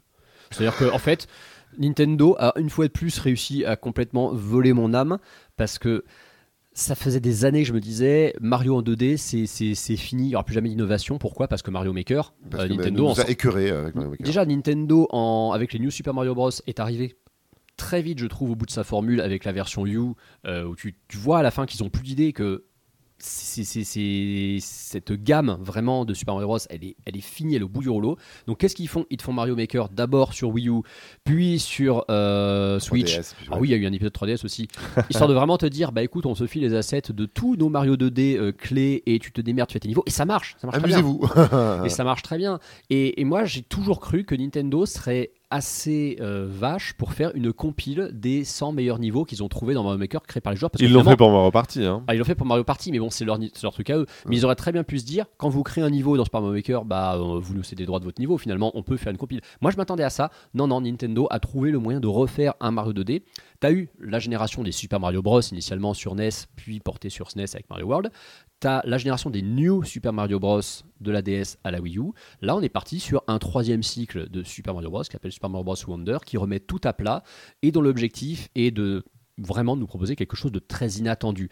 On est sur un univers qui rappelle le Royaume Champignon, clairement. Mais hein. attention, c'est quoi la principale nouveauté justement de ce Alors, Mario Wonder La principale nouveauté, alors déjà ils ont fait abstraction de tout ce qui est euh, scoring, timer, ça on oublie, euh, c'est- ouais. vraiment trop arcade, c'est trop à l'ancienne, on zappe, et surtout c'est des niveaux en fait où il y a beaucoup plus d'exploration finalement qu'un simple platformer où tu vas d'un point A à un point B. D'accord. C'est ce que j'allais dire. qu'on as- est-ce qu'on réussit à casser le euh, tu commences à gauche et tu vas aller à droite? Alors, tu vas toujours commencer à gauche et toujours finir à droite, même si je pense que tu as des niveaux où tu feras l'inverse, tu as des niveaux aussi avec beaucoup plus de verticalité. Mm. Mais surtout, tu as ce concept, donc ça se passe dans le royaume des fleurs, et tu as ce concept des fleurs prodiges qui sont à trouver dans chaque niveau, qui te font entrer dans une espèce d'autre dimension où tout le niveau euh, a en fait une espèce de, de- de construction vraiment différente, une DA différente aussi, ce qui fait que chaque niveau, techniquement, tu vas plus ou moins être obligé de le faire deux fois, de le parcourir à deux reprises pour débusquer les secrets qu'il y a, entre guillemets, dans un monde et son monde Ah, alternatif. il y a un petit côté Sonic CD à l'époque, ce côté de un niveau existe en passé présent. Oui, c'est- voilà.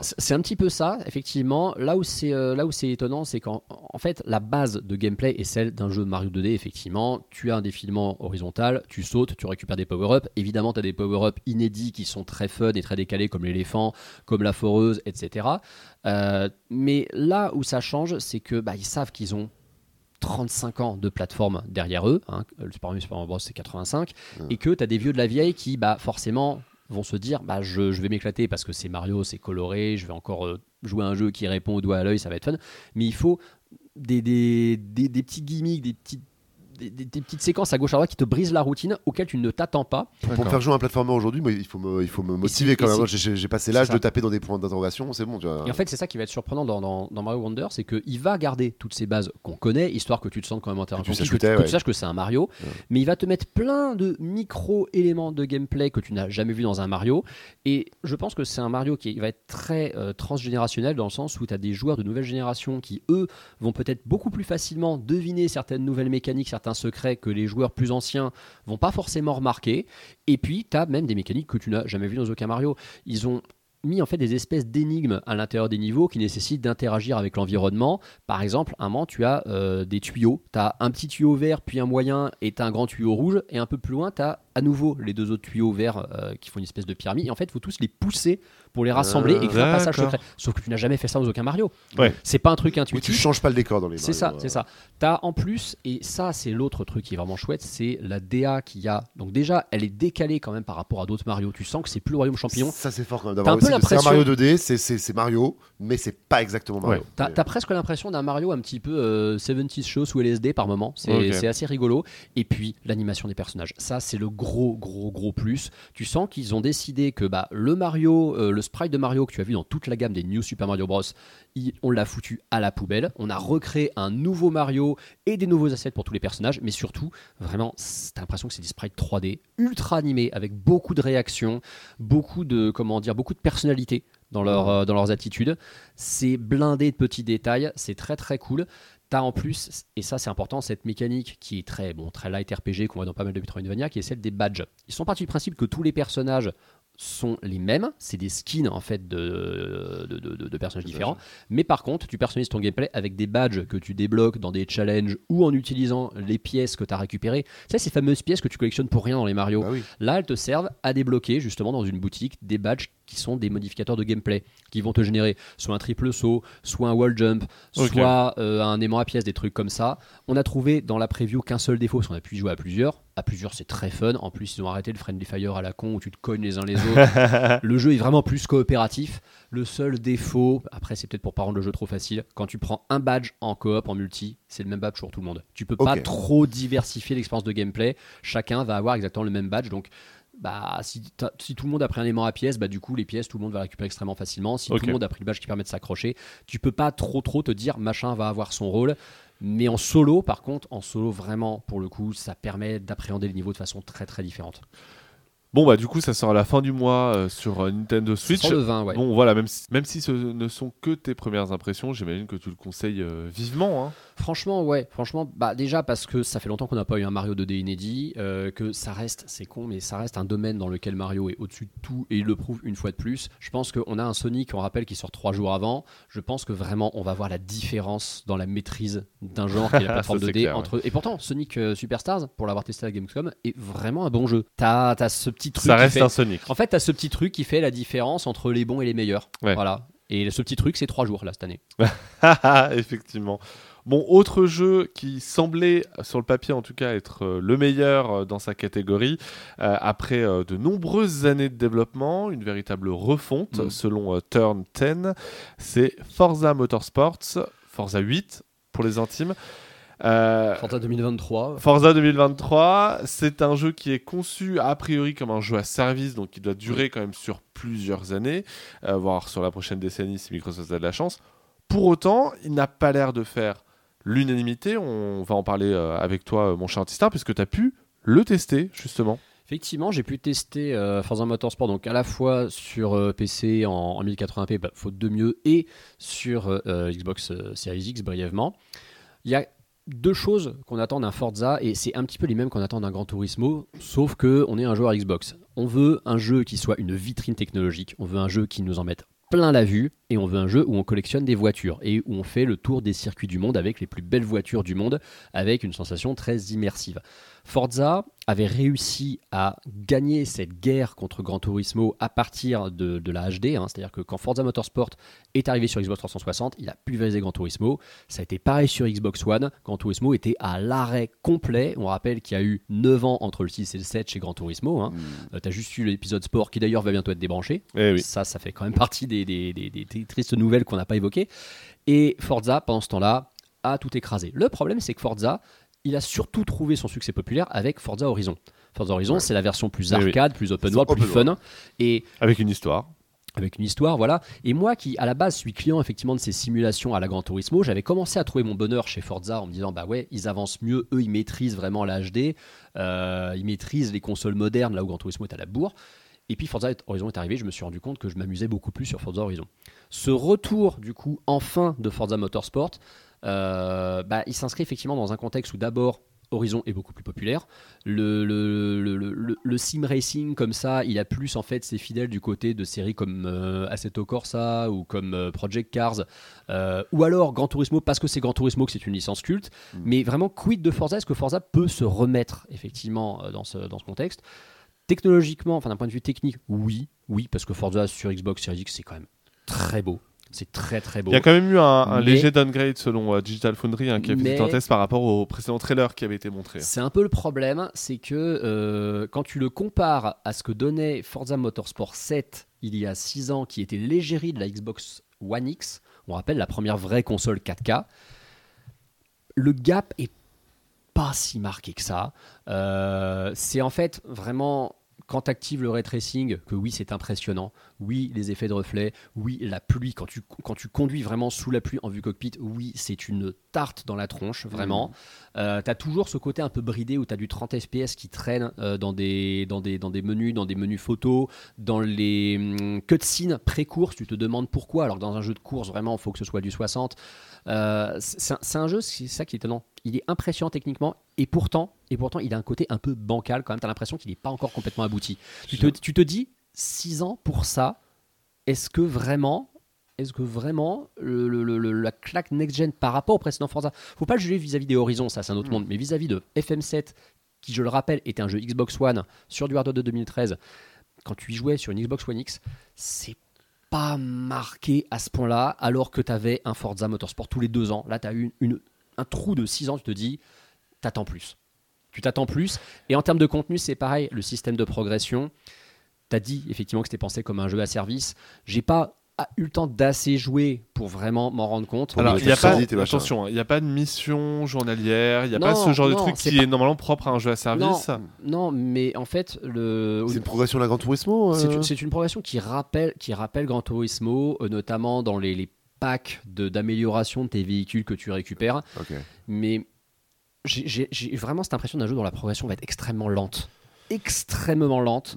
Euh, beaucoup trop, en fait. Alors, oui, c'est des jeux, c'est des, c'est des jeux tu dois être récompensé. Il y a un côté un peu rugueux, un côté un peu Oui. froid. Tu Oui. vois, il y a un petit qui ça, ça pas. Alors, Alors, Gran Turismo, moi, moi, ce qui quand- au-delà de la technologie, moi je suis client de Gran Turismo parce qu'il y a vraiment ce côté chaleur collectionneur, un c'est petit très peu jazzy. VIP, voilà, il y a C'est très petit jazzy, côté euh, mon petit verre de brandy, mon petit Oui. cigare et mes belles voitures. Forza, je l'ai pas. Et ça- En fait- j'ai un peu de mal à genre de ça fait trop simu, trop. C'est le Fais problème. des courses, amuse-toi avec des courses quoi. C'est le problème de Forza, c'est qu'effectivement Gran Turismo a réussi à rendre son côté chiant, sympa, avec ce côté effectivement jazzy, feutré, comme tu dis, le petit verre de brandy, tout ça, qu'ils ont bien mis en avant dans Gran Turismo 7 avec leur système de menu.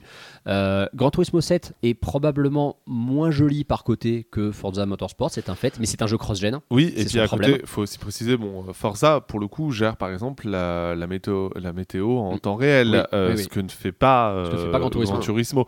Euh, le- les effets de ray tracing aussi sont, sont plus présents. ce- c'est ce genre de choses peut-être que, que, les, que les joueurs de simulation recherchent. En fait, c'est ce que genre, c'est- effectivement, c'est ce que les joueurs de simulation recherchent. Faut, faut être honnête sur un point. Forza, pour le coup, a quand même ce côté claque next-gen, bah, beaucoup plus qu'un Starfield, je pense, par exemple. Le premier. Pas très difficile. Non, mais tu vois, non, dire mais- maintenant. Non, mais tu vois, du côté des jeux Xbox Game Studios qui sont sortis en exclusivité sur Next Gen, qui n'ont pas de version Xbox One qui les traîne en arrière, je pense que la première vraie référence de Microsoft sur cette génération, on l'a avec Forza Motorsport. Mais on en arrive à ce stade où, bah, c'est pas qu'on différencie plus trop une génération d'une autre, mais quand tu as vraiment pris une claque avec Forza Motorsport 7 sur One X, moi je me souviens, j'avais été invité par Microsoft pour tester la One X. Le premier jeu qu'ils te mettent, c'est FM7. T'es en vue cockpit dans une voiture, dans un circuit qui est dans les Émirats, euh, avec le désert et tout ça. Et là, ouais, tu te disais, ah ouais, c'est pas mon FM6 en 1080p sur un écran HD. Mm. Et là, bah, six ans après, T'as l'habitude finalement d'avoir cette qualité d'image, t'as l'habitude d'avoir ce qualité rendu. T'as Gran Turismo 7 qui est passé entre temps. Tu te dis bah oui, bien sûr c'est solide, bien sûr c'est beau, bien sûr c'est une c'est une prouesse technologique et sur plein de petits détails c'en est une, mais il y a plus l'effet waouh en fait. On a mis les pantoufles. En gros, euh, c'est pas. euh, Je trouve que Forza est en mode vraiment force tranquille. Oui, mais c'est dommage, Et- tu vois, et- peut-être au bout de 6 ans, de n'avoir que quelque chose euh, C'est ça. synonyme de force tranquille. Et, ça. et- et- et par rapport au fait que oui, Forza pendant très longtemps, l'argument principal était la claque graphique et que là maintenant ça marche plus et que enfin, le fait de en 2023 des graphismes pas éclatants brillants, tu peux tout à fait les compenser avec une DA avec de l'âme En fait, et là ils en manquent un petit peu quoi. En fait, le pire, le- le- le- c'est triste à dire, mais le pire ennemi de Turten à ce niveau-là, c'est lui-même. C'est qu'ils n'avaient pas à faire des jeux aussi beaux sur la génération précédente parce que du coup, ils ont du mal à marquer le coup. Sony, euh, enfin Polyphony Digital, au moins, c'est tellement planté sur deux générations de PlayStation avec la PS3 et la PS4 que quand vrai. Gran Turismo 7 est arrivé, bah, on a eu l'impression que, ouais, on avait ce feeling, le retour du roi, tu vois, pour la première Mhm. fois d'un Gran Turismo digne de ce nom depuis 15 ans. Et avec Forza, bah ouais, t'as cette impression, pas de stagnation, mais de progression très lente, à l'image du jeu en fait. C'est le, le- le jeu symbolise très bien comment la licence évolue. Mais ça reste euh, un ça an et demi après la sortie de, de Gran Turismo 7, ça reste une valeur sûre de toute façon. Ah oui, D'accord, hein, oui, je veux dire quelqu'un qui cherche une simulation, une vraie simulation pour le coup. c'est un jeu du Game Pass. C'est un hein. jeu du Game Pass. C'est un jeu du Game quelques Pass, quelques heures sympas comme tous les jeux du Game Pass. ça reste, ça reste nécessaire. Vous avez une Xbox, vous avez la bagnole, prenez absolument ce jeu. Ouais. C'est un jeu très solide. C'est un, je crois que c'est un 17 sur 20 chez, chez Video.com, ça va être un 86,7 sur, sur Metacritic. C'est attention, ce n'est pas une déception. C'est juste qu'il y avait ce côté. On aurait peut-être aimé un peu plus. Peut-être que les trailers nous ont trop donné envie de passer. On, on a peut-être trop cru, je sais pas, à de la 8K peut-être en voyant les trailers. Ouais, et puis pas, pas, pas la surprise, tu vois, pas la surprise, pas le gameplay qui, te, qui se renouvelle un peu aussi. euh, Oui, en fait, je pense que en fait, tu disais euh, que son plus grand ennemi c'était lui-même pour Mm. Turn 10. Euh, L'autre ennemi, ça a été effectivement le délai entre deux épisodes euh, où on peut effectivement Ouais. facilement se dire il va y avoir. D'autant qu'il pubait beaucoup la refonte, tu vois, une refonte. Oui, c'est oui, pour ça qu'il oui, s'appelle juste Forza Motorsport, c'est pas Ah. Forza 8 en l'occurrence. Et un, et un autre ennemi, en vrai, je suis persuadé que c'est Horizon parce que Forza Horizon a une cote d'amour auprès des joueurs qui est incroyable. Forza Horizon, c'est le jeu, le, le jeu Xbox que même les pros PlayStation aiment. Ouais. C'est- c'est- je pense que les joueurs PlayStation, c'est un jeu dont ils sont jaloux. C'est Forza Horizon. Ils Même aiment avoir Forza Horizon. Forza Horizon, il y a- il y a- hein. Bien sûr, puis ils ont fait de Chrono Trigger First. Il y a un côté Mario Kart, euh, Mario Kart avec des voitures, tu vois. un peu. Forza Horizon a réussi à rendre le jeu de bagnole avec des vraies voitures dans le vrai monde fun. Avec Ouais. une histoire, ce que n'a jamais réussi à faire Electronic Arts euh, sur Need for Speed, euh, on le rappelle. Bon, je vous propose de passer plutôt à, à des productions un petit peu moins importantes, Oh. euh, puisque moi, belle euh, licence, une belle licence, belle licence aussi. néanmoins, mais quand même des jeux moins importants. Hein, C'est pas les mêmes budgets effectivement que que du Super Mario Wonder, Forza 8 euh, ou euh, FIFA, enfin FC 24, excusez-moi. Je vais vous parler de Dune Spice Wars, Ah oui, qui effectivement. euh, est développé par euh, Shiro Games, euh, les petits développeurs qui ont bien évolué depuis Evoland, qui était un petit jeu indé qui avait un peu fait le buzz euh, fut un temps, même s'il n'était pas exceptionnel, mais bon voilà, c'était il avait fait son buzz en son temps. Français, c'est euh, Silicon Bordeaux, ça. Tout à fait. Et effectivement, et ben, du coup, entre-temps, ils ont sorti euh, un jeu qui s'appelle War Tales, Northguard aussi, qui était... euh, alors voilà, War Tales, c'était... Enfin, c'est même, puisqu'il est sorti en 1.0 il n'y a pas si longtemps que ça, c'est un jeu de stratégie au tour par tour. Et Northguard est un, plutôt un jeu de gestion simulation, on va dire, euh, un peu à la, euh, à la Populous, vous voyez euh, ce, ce que je veux dire. Voilà, enfin, il y, avait plein de choses à faire. Et effectivement, ils ont signé avec Funcom, euh, puisqu'ils ont récupéré la licence d'une pour un 4X. Voilà, un 4X qui Un reprend l'univers visuel euh, du film. Voilà. Euh, et attention, non, non, pas la XCOM, hein, plutôt à la civilisation, si vous voulez avoir euh, un avis. wow. Euh, J'en avais fait la preview sur jeuxvideo.fr euh, il y a déjà quelques mois, même années, à l'époque où il venait de sortir en Early Access. Il est sorti officiellement en 1.0 depuis quelques jours euh, sur PC. Alors, je vais pas vous mentir, j'ai pas énormément joué euh, depuis parce que bah, il y avait tellement de jeux à faire d'ici là, mais j'ai quand même un peu posé mes mains sur la version 1.0. Euh, effectivement, il y a beaucoup plus d'options de fonctionnalités en fait à- à proposer euh, dans ce 4X, dans le sens où bah, vous avez la possibilité de construire vos différents, euh, vos différentes euh, armées, euh, vos différents points de pouvoir, puisque le but va être évidemment de récolter un maximum d'épices pour pouvoir bah, les revendre derrière, vous faire de l'argent, lier des contrats politiques avec, avec les factions disponibles sur la map. Tu, tu joues sur une planète ou tu joues sur plusieurs Tu dans joues- la galaxie Tu joues sur une planète. ok, hein, sur la map, une désert, planète. ok, Tu sur la map- une planète. ok. C'est sur la, c'est sur la map euh, du, du, du film, hein, euh, en vérité. Donc ceux qui ont adoré l'esthétique du premier Dune, puisque la suite, euh, normalement le jeu devait sortir en même temps que la suite, mais la suite a été repoussée à, à 2024 puisque bah, il y a la grève des scénaristes. Euh, et donc forcément, bah, si vous avez aimé cette, euh, cette vision-là, vous retrouverez complètement cette vision-là euh, dans le jeu. C'est raccord avec, c'est le nouveau C'est Dune, raccord. c'est le jeu officiel du nouveau film. ouais. Exactement, même si bon, ils disent que ils sont quand même pas mal inspirés des bouquins, etc. Forcément, mais en fait, euh, en, en termes de- d'univers visuel, vraiment, on a l'impression de voir le film, et tant mieux parce que l'ADA du film est très réussi. Donc voilà, je trouve que Shiro Games a, encore fait un beau boulot euh, en réinventant un poil le 4X pour l'adapter justement euh, à l'univers de Dune. Donc euh, si jamais effectivement bah, vous avez envie de creuser un peu cet univers-là, mais en plus d'avoir ce côté très stratégique et que vous aimez les 4X, attention, hein, ce n'est pas un, jeu de stratégie classique à la Warcraft ou à la Starcraft, c'est un 4X, donc c'est de la prise de territoire, Mm. euh, des contrats pris, pardon, des, euh, Du développement de ville, euh, du machin. Exactement. Donc, voilà, donc effectivement, Dune Spice Wars est disponible sur Steam notamment, mais également sur l'Epic Game Store, me semble-t-il. Vous pouvez en profiter. Il est disponible dès maintenant en 1.0. Allez-y, c'est du bon. hein, voilà, hein. Shiro Games a fait un boulot plutôt, plutôt pas mal. Ton autre jeu du mois, Sylvain, tu as pris le train. Oui, j'ai pris le train et pas uniquement l'Eurostar, hein, puisque je suis allé à Londres le week-end dernier, mais j'ai également euh, posé mes mains sur Station to Station, qui est un petit jeu euh, qui avait été présenté il y a déjà quelques mois en arrière, euh, et qui est un jeu qui utilise comme euh, univers visuel, en tout cas, du voxel. Un peu à la. Minecraft, hein, si vous voulez un référentiel.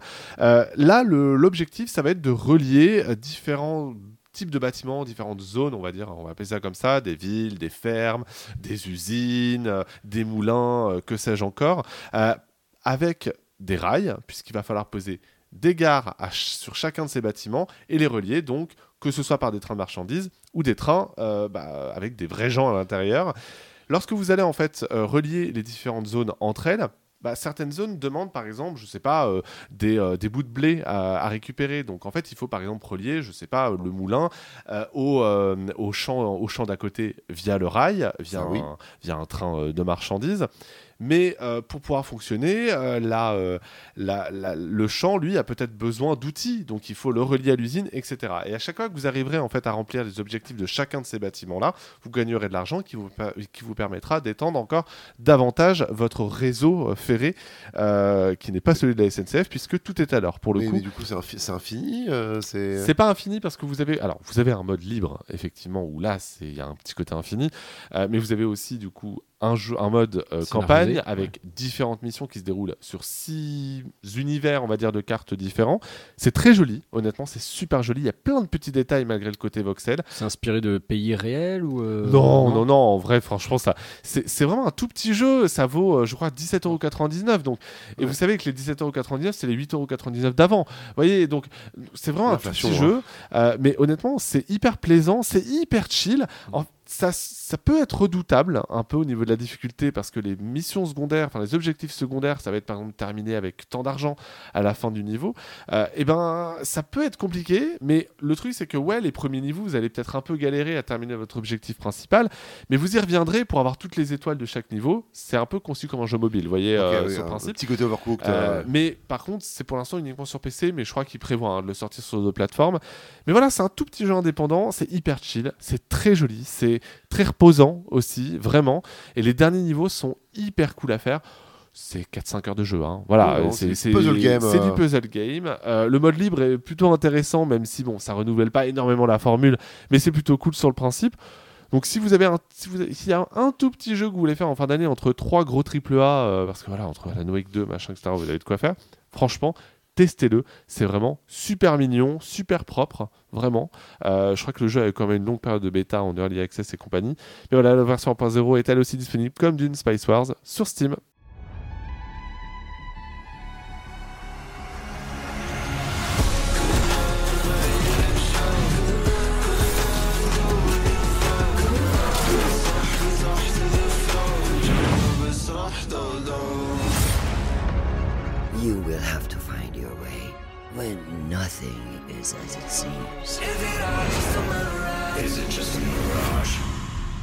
Trois ans après la sortie d'Assassin's Creed Valhalla sort Mirage, qui devait être à la base un DLC de Valhalla. hein. Je, je le rappelle quand même pour ceux qui n'étaient pas au courant.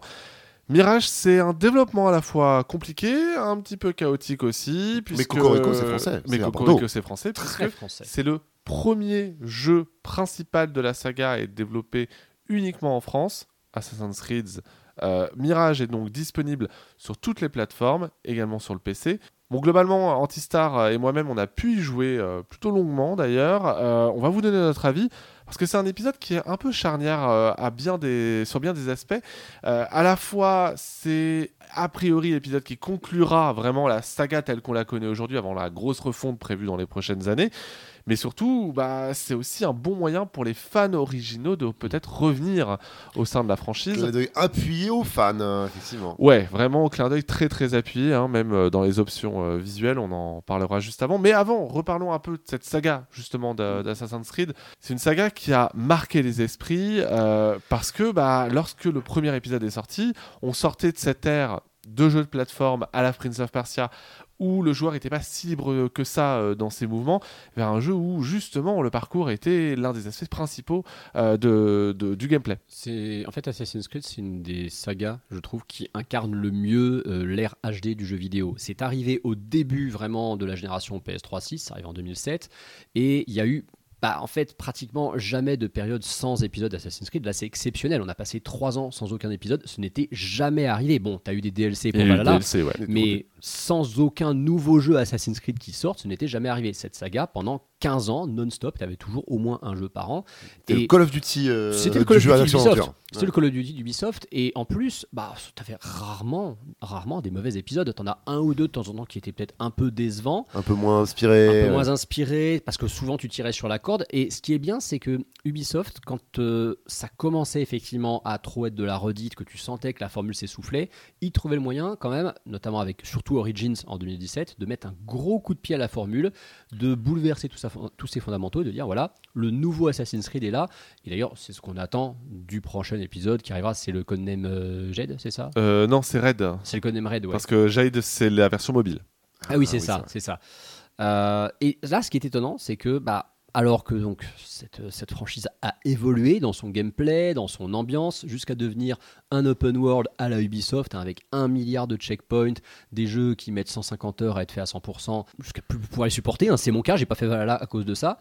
Ils reviennent en arrière avec une proposition qui, non seulement dans l'ambiance, rappelle le tout premier épisode, c'est à peu près la même époque, le même, le, même contexte. Moyen-Orient. ouais. Le Moyen-Orient, voilà, bon. Sauf qu'au lieu d'être à la période des croisés, c'est au 9e siècle. Des croisés ou des croisades Des Des- croisades. Ouais, les croisades. Oui, les deux, hein, tu me diras. coup, les c'est deux. mal, hein. Ouais, les deux, voilà. Bah, tu m'excuseras, les croisés, tout ça. Euh, et ce qui est étonnant, c'est qu'on a une volonté, en plus de l'ambiance, de revenir au vieux gameplay des, de la fin des années 2000. Que c'est vraiment de l'exploration verticale et pas juste de l'exploration de map. Ouais. Oui, c'est ça. C'est ça, c'est-à-dire qu'on a, on a plus, et puis on a beaucoup moins quand même cette dimension light RPG, même Alors- si quand même ils ont voulu la garder, mais pas de façon aussi poussée. Avant de faire le test, justement, de, Je de parle des Mirage. promesses du jeu. hein, Voilà, attention. re- re- reparlons effectivement de ce qu'était la saga. Alvin, je viens de te- me tourner vers toi. Euh, lorsque le tout premier Assassin's Creed est sorti, toi, t'en as pensé quoi? Est-ce que le jeu t'avait tapé dans l'œil et du coup, tu y avais passé plusieurs heures? Pas trop, comme tout le monde, j'ai un petit peu découvert avec le 2. Hein, qu'en vrai, Oui. quand, quand les gens parlent d'Assassin's Creed 1, en fait, ils parlent d'Assassin's Creed 2. Oui. Euh, le Bah, faut dire que le 1, le Le 1 un, on va alors à l'époque c'était quand même une révolution parce qu'il Oui. y avait ce côté vraiment euh, freeride qui était ouf, Mm. mais le jeu était extrêmement répétitif aussi, là où le 2 a réussi. euh, Froid et chiant force. comme Ouais. jeu. Exactement. Bon, là. froid et chiant. à, à- à partir du 2, évidemment, ça se caractérise par et des sensations de liberté et des sensations de hauteur qu'on n'avait pas jusqu'avant, dans un cadre historique assez bien documenté. Ça deviendra un petit peu la, la- la signature d'Assassin's Creed et d'Ubisoft en général, d'être le premier éditeur qui fait un travail historique un petit peu Jusqu'à proposer un musée euh, d'ailleurs dans le jeu. hein. Tout à fait. euh, mais euh, moi, ce qui m'a toujours un peu, rebuté, un peu rebuté avec Assassin's Creed, c'est la méta-histoire un Mm. petit peu coconne. Ce côté genre de bon, alors en fait, vous ne jouez pas, vous, vous n'êtes pas le personnage, vous êtes un playtester de chez Ubisoft dans le jeu, en train de Abstergo, jouer. Abstergo. Voilà, vous êtes un playtester d'Abstergo qui joue à un jeu Mm. vidéo de. Bon, la méta-histoire m'a toujours un petit peu rebuté en termes d'ambiance et en termes de nervosité. On les avait quand même réussi à créer un truc. J'ai pas réussi à, j'ai pas adhéré au passage en RPG. Euh, Au light RPG. hein, au light RPG. Ouais, mais bah, je- est-ce qu'on peut appeler ça light RPG Je sais pas, moi, quand j'ai lancé euh, Assassin's Creed Odyssey il y a quelques mois, je l'ai fait un petit peu sur le tard, et je l'ai lancé, je me suis dit, mais c'est, mais c'est Genshin en fait. T'as des notifs de partout, t'as des missions un peu aux F, C'est un jeu à service aussi. Par hein. explorer, voilà. Et de bah, voir que c'est plus ça. Et c'est vrai que le retour à la formule action-aventure, moi qui suis vraiment un, un- un mec de la PS2 et de la PS3, euh, c'est voilà, c'est plutôt à ça que j'ai envie de jouer. Donc c'est plutôt avec ça qu'il pourrait venir me chercher. Euh, donc Mirage, je l'ai quand même à l'œil euh, à ce niveau-là. Cet épisode, effectivement, de Mirage, comme le disait Alvin, c'est un épisode euh, un peu spécial. déjà parce qu'il y a un changement en termes de gameplay. C'est pas une refonte complète, attention, hein, vraiment. euh, Ça se juste, joue comme un Assassin's Creed quand même. Ça se joue euh, comme un Assassin's Creed. Il y a quand même des éléments de light RPG. Hein. Euh, ils n'ont pas tout mis à la poubelle, d'autant plus que, comme c'était un DLC à la base de Valhalla, C'est le même moteur, Voilà, c'est le même moteur. euh, forcément, bon, on l'attendait quand même de pied ferme cet épisode parce que bah, il se voulait très proche de la proposition de l'époque d'Assassin's Creed euh, numéro 1. En fait, Assassin's Creed 1, c'est le seul jeu qui est resté vraiment dans son jus, qui a jamais eu de remaster, de remake, que dalle. Et c'est vrai que tu as beaucoup de fans d'Assassin's Creed qui rêvaient d'un remake, surtout, surtout sur le moteur d'Origins, parce qu'Origins se situe en Égypte. Assassin's Creed 1, c'est euh, au niveau de Jérusalem, tout ça, donc c'est assez proche géographiquement. Et tout le monde s'est dit, waouh, refaire un remake dix ans après du premier AC avec cette DA, avec cette ambiance-là, ça serait trop bien c'est un peu ce que nous propose Mirage, parce que c'est effectivement une ambiance orientale, à peu près à la même époque. Honnêtement, entre le 9e et le 12e siècle, tu vois pas une énorme différence, hein, j'ai envie de dire. La différence, c'est pas autant marqué qu'entre le Florence de la Renaissance et le Londres de Assassin's Creed Syndicate euh, en période victorienne. Est-ce qu'ils ont repris du- des personnages? Est-ce qu'ils ont repris euh, dans la ligne scénaristique Ça serait fait, alors, Il y a Bassim qui est effectivement euh, de retour, Oui. enfin pas vraiment de retour parce que ça se passe avant Valhalla, Ouais. mais euh, qui est effectivement un des personnages de Valhalla euh, et on l'incarne alors qu'il ne fait pas encore partie de ce qui n'est ce qui ne s'appelle va pas les encore assassins. assassins, Voilà. c'est ceux qu'on ne voit pas. Voilà. C'est comme Ah, ça qu'on les appelle. Ceux qu'on ne voit pas, c'est la, la première fois qu'on entend cette, expli- cette expression, c'est dans Assassin's Creed Origins avec le DLC Ouais. d'ailleurs. Hmm. Mais oui, Bassim, c'est un personnage qui existe déjà. On l'a pas sorti de nulle part pour dire il faut absolument inventer un héros pour, ce, pour cet épisode-là. Sauf que Bassim, bah, Bassim c'est un, alors c'est, c'est un, c'est des Perses, je suppose, à cette époque-là, parce que bon, Bagdad c'est l'Irak aujourd'hui, mais à l'époque c'est la Perse, j'imagine. Il Ah, me c'est la semble, Mésopotamie. oui. Ouais, la Mésopotamie, c'est euh, peut-être ça, voilà. Mais bon, ça se déroule donc dans un contexte. Bah, il est plus à sa place, Bassim, dans son univers que dans Valhalla quand même. Dans Valhalla, il dénote un petit peu. Déjà, Valhalla, tout, tout dénote. Je trouve que Valhalla, c'est le, le Assassin's Creed de trop, parce C'est- que c'est la- trucs un peu para. C'est ça, c'est un pot pourri, tu vois, en fait, euh, où il y aurait des milliards de fleurs euh, et à la Ouais. fin ça ne sent pas bon. Enfin, c'est pas un mauvais jeu Mm. parce que c'est effectivement Non, très c'est- beau et ça reste un Ça Assassin's reste très Creed. complet. Mais c'est trop, de trop un peu. à la Mais c'est trop de trop. Hein. Moi, je vous, je, je vous dis, hein, j'ai terminé Valhalla euh, et après j'ai fait le test du DLC euh, Mm. Dawn of Ragnarok euh, qui était une extension pour le coup et non pas juste des DLC. Euh, j'ai aussi fait les DLC, donc notamment le siège de Paris. Euh, et honnêtement, j'ai jamais eu cette sensation euh, de trop plein dans les précédents épisodes. C'est ça. J'en avais déjà quand même un peu hein, dans les précédents, mais sur, là, là, Odyssey, ça euh, commençait. Odyssey bah, avait Odyssey m'a tellement parce que j'ai beaucoup aimé l'univers. Oui. Mais, mais il m'a quand même fallu trois sessions de 50 heures espacées de 6 mois chacune hein, pour le terminer avec les DLC. hein. Hmm. La Valhalla, j'ai vraiment lutté parce que c'est vraiment mais tous tous les poncifs détestables Mm. de la franchise. C'est là où justement Mirage est plus malin que ça.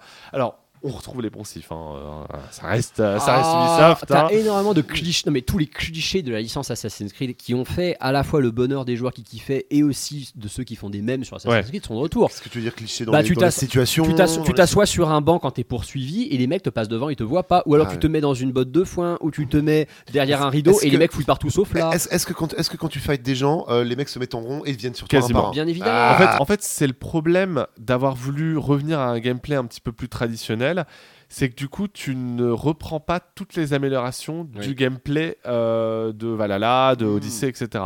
Donc du coup, le jeu est beaucoup moins dynamique dans les combats à l'épée que ne l'était un Odyssey, il, par est mou, exemple. il est mou, tu peux le dire. Il est assez mou, ouais. Ouais. C'est pas très intéressant, mais en même temps, c'est le choix du non, jeu. non, le, jeu veut que tu ailles en fufu, en infiltration. Et Mais c'est un jeu d'infiltration. Oui, et mais Assassin's Creed On à a la base, c'est ça. Oui, mais tu vois, le problème, c'est que si. Alors, je, je comprends qu'il va y pousser l'infiltration, mais bon, dans ces cas-là, tu forces pas les joueurs en mode regarde, de toute façon, euh, le gameplay est naze euh, à l'épée, en mode bourrin. Je trouve ça un peu dommage qu'ils forcent autant. Le combat Mais- est une alternative en fait. Oui, mais ça. vraiment une alternative qui est pas terrible. Là où Odyssey, en fait, bah, bah le combat euh, était une alternative qui était viable. Ouais. Là, le problème, c'est que c'est tellement mou que t'as trois coups, quoi. C'est pas terrible, en fait. Donc, c'est un, un- un peu dommage. T'as pas de combo, hein, c'est. euh, Et voilà, il n'y a pas de combo. Et surtout, le, le truc, c'est que quand tu pousses l'infiltration, tu fais en sorte que l'IA soit de qualité. mm, mm, mm. Et là, c'est En catastrophique fait- en dans fait, ce qui est- Mirage. Ce qui, est, ce qui est très marrant, c'est que euh, les gens se sont hypés sur Mirage en mode Ah, ça fait du bien, on va retrouver un Assassin's Creed de l'ancienne. Et ils ont oublié à quel point les Assassin's Creed de l'ancienne avaient une IA pétée. Bah, oh, Et le problème, c'est que l'hommage aux Assassin's Creed à l'ancienne, il va jusqu'à l'IA pété. et ce qui est étonnant, c'est que je trouve que c'est une des IA qui a le plus de mal à se faire semer de toute la saga. Parce que quand tu as cet indicateur rouge donc à l'écran euh, qui te dit, euh, même, si, flags, tu, même euh. si tu te planques, ils vont te voir. faut attendre que tu aies l'indicateur jaune qui te dit là, tu as l'autorisation de te planquer. Ils vont pas te trouver, mais par contre, faut que tu restes, faut que tu restes, faut que tu fasses profil bas. C'est long de se débarrasser de l'indicateur rouge. C'est très très long. Et, et surtout, en fait, euh, en bas euh, à droite de l'écran, tu as un, un système de niveau de perception Oui. euh, des PNJ. Donc, en gros, s'il y a un PNJ qui doit tuer quelqu'un, euh, Ça tu, augmente vas le passer niveau. au, voilà, tu vas passer au premier niveau. Donc, tu vas pouvoir arracher une affiche, comme dans Assassin's Creed. ou soudoyer des, des chanteurs ou euh, je sais plus euh, je sais plus qui c'est. C'est ça, euh, ce, ce genre de truc contre un jeton de pouvoir, tout ça. Donc là, on est effectivement comme à l'ancienne, euh, on, on retrouve ces trucs-là. Après, quand je parlais de Poncy, je parlais aussi évidemment les fameux, euh, les fameuses icônes sur la carte. Euh, Il y en a des, alors il y en a un peu moins que dans dans Valhalla, mais il y en a quand même. Tu mets le temps à Et- comprendre toute la légende de la carte quand oui, même. hein. déjà, voilà. Il y, a- il y a aussi ça. Tu peux plus supprimer les photos prises par les joueurs. Ça, ça m'horripile, mais bon, on peut- c'est du détail. J'ai joué en offline, du coup je les ai pas vus. Voilà, parce que quand tu joues, quand tu joues euh, en ligne, bah, tu te fais spoiler, hein, concrètement, euh, puisqu'il y a un screenshot que tu ne peux pas en le désactiver, quoi. Alors ça c'est vraiment le truc qui est bien quand tu joues sans- sous embargo, c'est que tu joues offline, du coup tu ne te tapes pas les trucs envahissants des autres joueurs. Euh, moi, je l'ai acheté sur l'Epic Game Store, euh, et euh, puisqu'on le rappelle, hein, les jeux Ubisoft sont une exclusivité Epic Game Store. hein. Sur PC Ah, Eh faut oui. Donc, et donc le store d'Ubisoft, évidemment. Mais voilà, donc il est dispo sur l'Epic Game Store. Faut aussi quand même rappeler que c'est un jeu qui est moins cher Oui. que les- qu'un épisode classique, puisqu'à la base c'était un DLC, mais du coup moins cher, plus court. Ah beaucoup plus court. Le jeu se termine hein, a priori Une entre quinzaine d'heures, 25, ouais. si tu veux le faire à 100%, Si tu veux le- euh, j'entends, euh, entre 25 et 30 heures, Ouais. mais le scénario principal c'est une quinzaine d'heures, ce qui est parfait en, vrai. c'est- C'est bien aussi, et je, je reprends toujours mon histoire de, de Daron dans la vie d'adulte Oui, et tout. oui. Dans la mesure où le fan d'Assassin's Creed a au pire commencé à jouer à 16-18 ans, normalement aujourd'hui il Mais j'ai- C'est très bien 30 ans. hein, j'ai ce problème, moi. Tu vois, Assassin's Creed, j'ai commencé à y jouer vraiment avec le premier, j'avais 22 ans, et aujourd'hui j'ai 37 ans. Je ne peux plus supporter un épisode à la Odyssée, c'est mort, j'ai plus envie d'en faire un. C'est pour ça que bah, là, j'ai laissé tomber au bout de 3 heures. Et Mirage, je l'ai accueilli comme une bénédiction, et j'ai très très très vite compris où étaient les limitations de la map. Hmm. J'ai vite vu que, ok, je ne pourrais pas aller plus loin et de toute façon, le jeu ne me proposera pas plus. Et je dis, bah ça, c'est bien parce que je vois la gueule du menu et je me dis, je vais m'en délecter, je vais, prendre, je, je vais réussir à, quand même à prendre un peu de mon temps, mais pas avoir cette boulimie de contenu dont je Ouais. ne plus à la fin. Pas Quoi. de travailler quoi, vraiment. C'est ça. C'est vraiment le- les, les gros RPG, les trop gros RPG open world qui mettent trop de trucs. J'ai l'impression de travailler, de non. Complètement, et, euh, et en plus avec des missions qui sont pas toutes très passionnantes, voire même ça. les trois quarts ne sont pas très intéressantes euh, à suivre. hein. Est-ce que, est que tu l'as fini? Est-ce que narrativement ça, ça termine quelque chose euh, Ou que comme cha- chaque épisode est vraiment trop séparé à chaque fois dans son époque temporelle Alors, euh, ça termine l'histoire de, de, de Bassim en quelque Mhm. sorte, même si la suite c'est Valhalla, mais en fait ça permet juste de davantage connaître le personnage Ouais, de. Bassim. Ça fait un lien. En vérité, euh, est-ce que ça apporte vraiment euh, Oui, je vois ce que tu veux dire en mode, euh, ok, ça lance les dés vers un. est-ce que la saga peut évoluer narrativement après ça ou pas du tout comme à chaque fois de, on a terminé avec ce personnage là comme on avait fini avec Altair, comme on a fini avec machin C'est plus ça. Ça C'est conclut un plus. arc. Voilà, ça conclut un arc, comme l'a été effectivement euh, euh, Syndicate en son temps. Mais ensuite, euh, voilà, ça, ça- il ne te file pas les pistes en mode, hey, regarde un teaser pour Red. Non, C'est ça. Faut, Non, faut pas oublier que le, le- le lore de Assassin's Creed euh, évoque souvent des époques de l'histoire et des moments clés qui n'ont pas été explorés dans les jeux pour donner des pistes justement pour des prochains jeux. Hmm. On a longtemps espéré justement avoir un Assassin's Creed euh, en, en Chine ou au Japon féodal parce qu'on avait des indices qui allaient vers là. Bon, finalement, on a juste eu le Assassin's Creed Chronicles China pour l'instant. Et donc l'épisode mobile se déroulera en Chine Voilà. et il y aura un épisode au Japon Exactement. avec un samouraï euh, C'est d'ailleurs euh, avec la peau noire euh, d'ailleurs euh, c'est c'est- C'est- c'est C'est Ah, selon les Afro rumeurs. Samouraï selon Ubisoft en fait. Oui, Ouais. qui, c'est- mais- qui était un personnage historique, un vrai personnage qui est un personnage euh, historique effectivement et qui fait évidemment polémique hein, comme vous pouvez vous en euh, douter. C'est vrai qu'effectivement cet Assassin's Creed Mirage il souffle, il souffle pardon, le chaud et le froid. Il y a à la fois un plaisir de euh, revenir un peu aux fondamentaux de la saga et d'avoir un jeu plus court euh, et du coup moins cher, ça c'est bien parce Non, que tous les éditeurs ne le font pas. hein. Euh, mais il y a aussi cette sensation d'un jeu dont le gameplay a mal vieilli. Alors que il avait plutôt quand même bien évolué Ouais. avec le avec Valhalla, Ah, vous voyez. c'est- tout le problème de cette rentrée en même temps. hein. Cette rentrée, c'est pas le premier. Starfield, la même chose. C'est non, C'est mais vrai. ah la nostalgie, non. La nostalgie est mauvaise conseillère. Les souvenirs pense- sont trompeurs. Je- voilà. Euh, l'impression, les souvenirs que tu as d'un gameplay sont pas les mêmes que ce vrai gameplay là. Et on se retrouve déjà des trucs rigides, euh, rigides. hein. Je pense notamment au parcours qui, moi, m'a causé quand même quelques soucis. Tu sens que, bon, je pense qu'un petit patch sera nécessaire pour fixer le parcours. C'est un espèce de mix entre donc Assassin's Creed et euh, Unity. Où tu vois, le parcours avait quand même déjà fait un petit bond en avant, Euh, Euh, mais il y a quand même des bugs. Parfois, le personnage fait un peu n'importe quoi. Il sait pas où sauter. Il sait pas. Enfin, c'est très bizarre euh, globalement. Ça m'a un peu, un peu, un peu gêné quand même. quand tu veux faire un saut un peu en arrière, hein, genre Ouais. t'es accroché sur un rebord et tu veux aller choper le, le début de la tour qui est derrière toi. Waouh, t'as des moves qui sont bizarres. hein. On est toujours pas au niveau d'un Uncharted en fluidité Non. de, Non. de, de grimpette. Mais oui, mais Uncharted a cet avantage d'avoir pratiquement tout qui est scripté à Tout est linéaire, bien sûr, Ça oui. aide beaucoup. Évidemment. Ça, mais- Parfois, parfois aussi, tu vas pas pouvoir grimper des, euh, des murs euh, Alors alors que- que, c'est clairement Ah oui. grimpable. hein. Alors, c'est fini effectivement la grimpette libre que Ouais. tu avais commencé à entrevoir Avec dans Origins Odyssey. et surtout que Odyssey a popularisé. Là, t'es revenu à effectivement un truc, il faut repérer les briques sur les, sur les tours ou les murailles. Effectivement. Et Ouais. s'il n'y a pas de briques, même s'il y a un rebord, tu ne montes pas. Il y a, il y a- Enfin, c'est a des vraiment- passages, quoi. C'est ça. Donc en fait, on revient, on revient aux fondamentaux, mais tu Ouais. sais vraiment des- de, de l'époque PS3 quoi. En fait, Mirage, Mirage serait sorti en 2011 ou 12. Je pense que tout le monde aurait surkiffé en mode oh, Ouais. c'est exceptionnel. Mais effectivement, aujourd'hui, oui, c'est un jeu qui bah, est dans son, dans, dans son jus d'une époque révolue. Mm. C'est ce qu'on était beaucoup à vouloir. Et en y rejoignant, on se dit Ah ouais, c'est vrai que c'était pas. Moi, tu sais que moi, personnellement, j'arrive quand même à kiffer, mais pour une bonne et simple raison. Assassin's Creed, ça fait des années que c'est ma licence plaisir coupable. C'est pas que je tolère tout de cette série, hein. mais même à C'est un peu l'époque. Call of Duty. euh, C'est un peu ça. À l'époque de Unity et Syndicate, je me rappelais que j'avais ce côté, ça commence à devenir vraiment pas ouf, mais j'y peux rien, je kiffe, j'ai envie de compléter tous les points, j'aime cet univers, j'y suis attaché. Et je commençais à m'en détacher avec vraiment Valhalla, parce qu'il y avait ce côté, c'est trop, c'est plus possible, je peux plus rester attaché à ça. Et j'étais vraiment en mode Assassin's Creed, c'est fini. La seule raison pour laquelle j'allais rejoindre Assassin's Creed, c'est s'il revenait en arrière. Et Mirage, je me suis dit, ça va être un piège énorme pour moi. Et j'ai conscience des défauts du jeu, hein, vraiment, c'est un jeu à 15 sur 20. Mais pour le coup, je prends du plaisir à y jouer et c'est tout ce qui compte. Est-ce que vous pensez qu'ils vont, vont continuer vraiment comme, euh, comme annoncé, le faire une saga RPG et une saga euh, classique? Donc est-ce qu'ils vont faire un Mirage 2 euh, Non, non, non. euh, le, le- C'était dernier clin d'œil. euh, C'était leur dernier clin d'œil. Enfin là, il fallait Ouais. conclure. En fait, je pense que Mirage, qui était effectivement à la base un DLC, ils l'ont sorti en tant que jeu à part parce que Si bah tu changes le gameplay, tu peux pas le faire en DLC de toute façon. Déjà et puis surtout le, le- le problème c'est que le projet Red a pris du retard. Donc Oui. euh, il fallait un Assassin's Creed Il fallait qu'il y en ait un qui oui. Voilà. Ah, c'est ça ou faire des remakes euh, des vieux. donc, C'est euh, ça. Donc euh, je pense que c'est un peu leur vision du remake, d'autant que dans les options graphiques, on peut activer un filtre absolument immonde d'ailleurs, euh, Ouais, qui rappelle Assassin's Creed 1 en mode euh, le, le filtre gris-bleu euh, que tu avais dans le 1. Vous voyez? Euh, je caractérisé, par le bleu. non mais, Mais oui, et ça rend absolument pas honneur au jeu parce que le jeu est ultra coloré, c'est l'Orient, allons-y, mais c'est de la couleur. très belles couleurs. Assassin's Mirage, il est vraiment beau. En fait, il a les couleurs qu'on aurait aimé que le premier ait, qu'on a vu de- justement dans Origins. Et oui, bah, c'est ce que j'ai dit. Si on voulait un remake du premier, il faudrait qu'il ressemble à Mirage et avec les couleurs de Mirage. Ouais. Alors oui, laisser ce filtre à côté pour les nostalgiques. Bon, de toute façon, le filtre, j'ai envie de dire, tu l'actives ou tu l'actives pas. hein. Mais euh, en fait, ce filtre, ce qui aurait été plutôt rigolo, ça aurait été d'en faire un bonus de préco.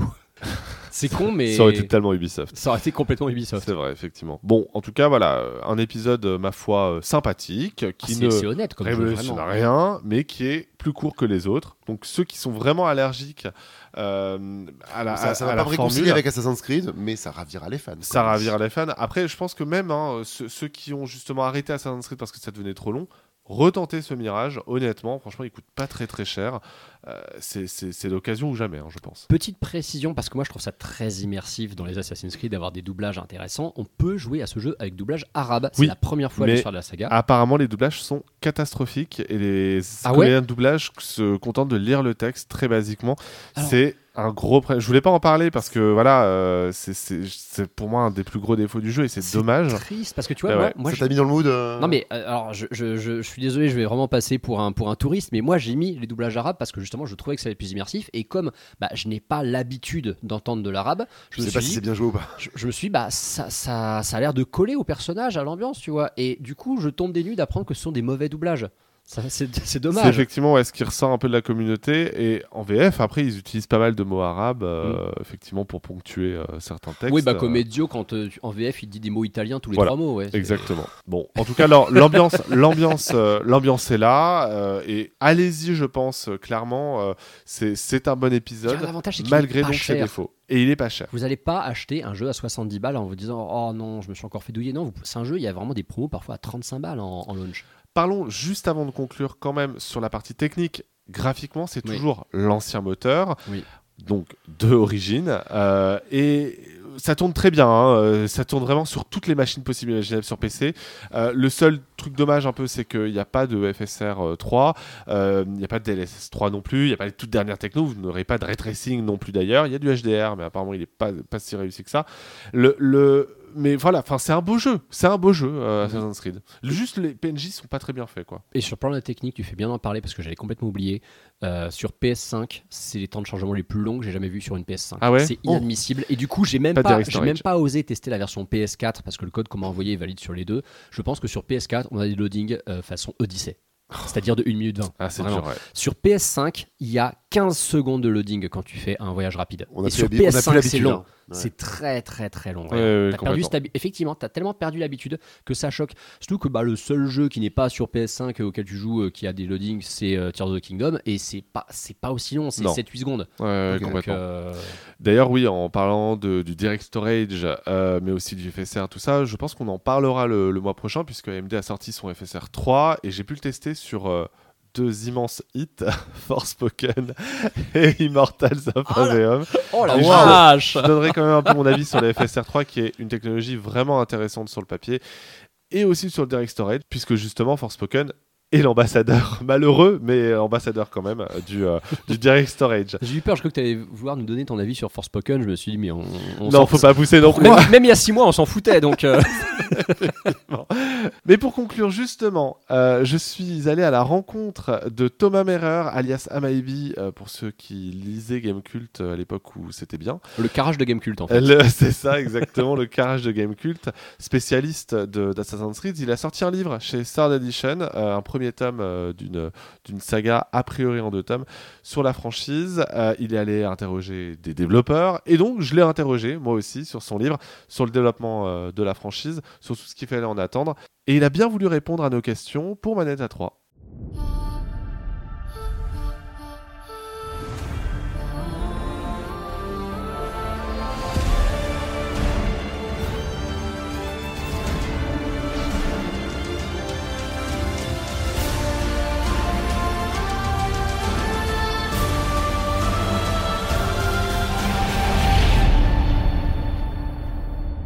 On vous en parlait il y a quelques secondes, ça y est, Assassin's Creed Mirage est disponible et au même moment sort Les Secrets d'Assassin's Creed, un livre paru le 7 septembre dernier chez Third Edition, qui revient sur la jeunesse de la saga, puis sur sa consécration.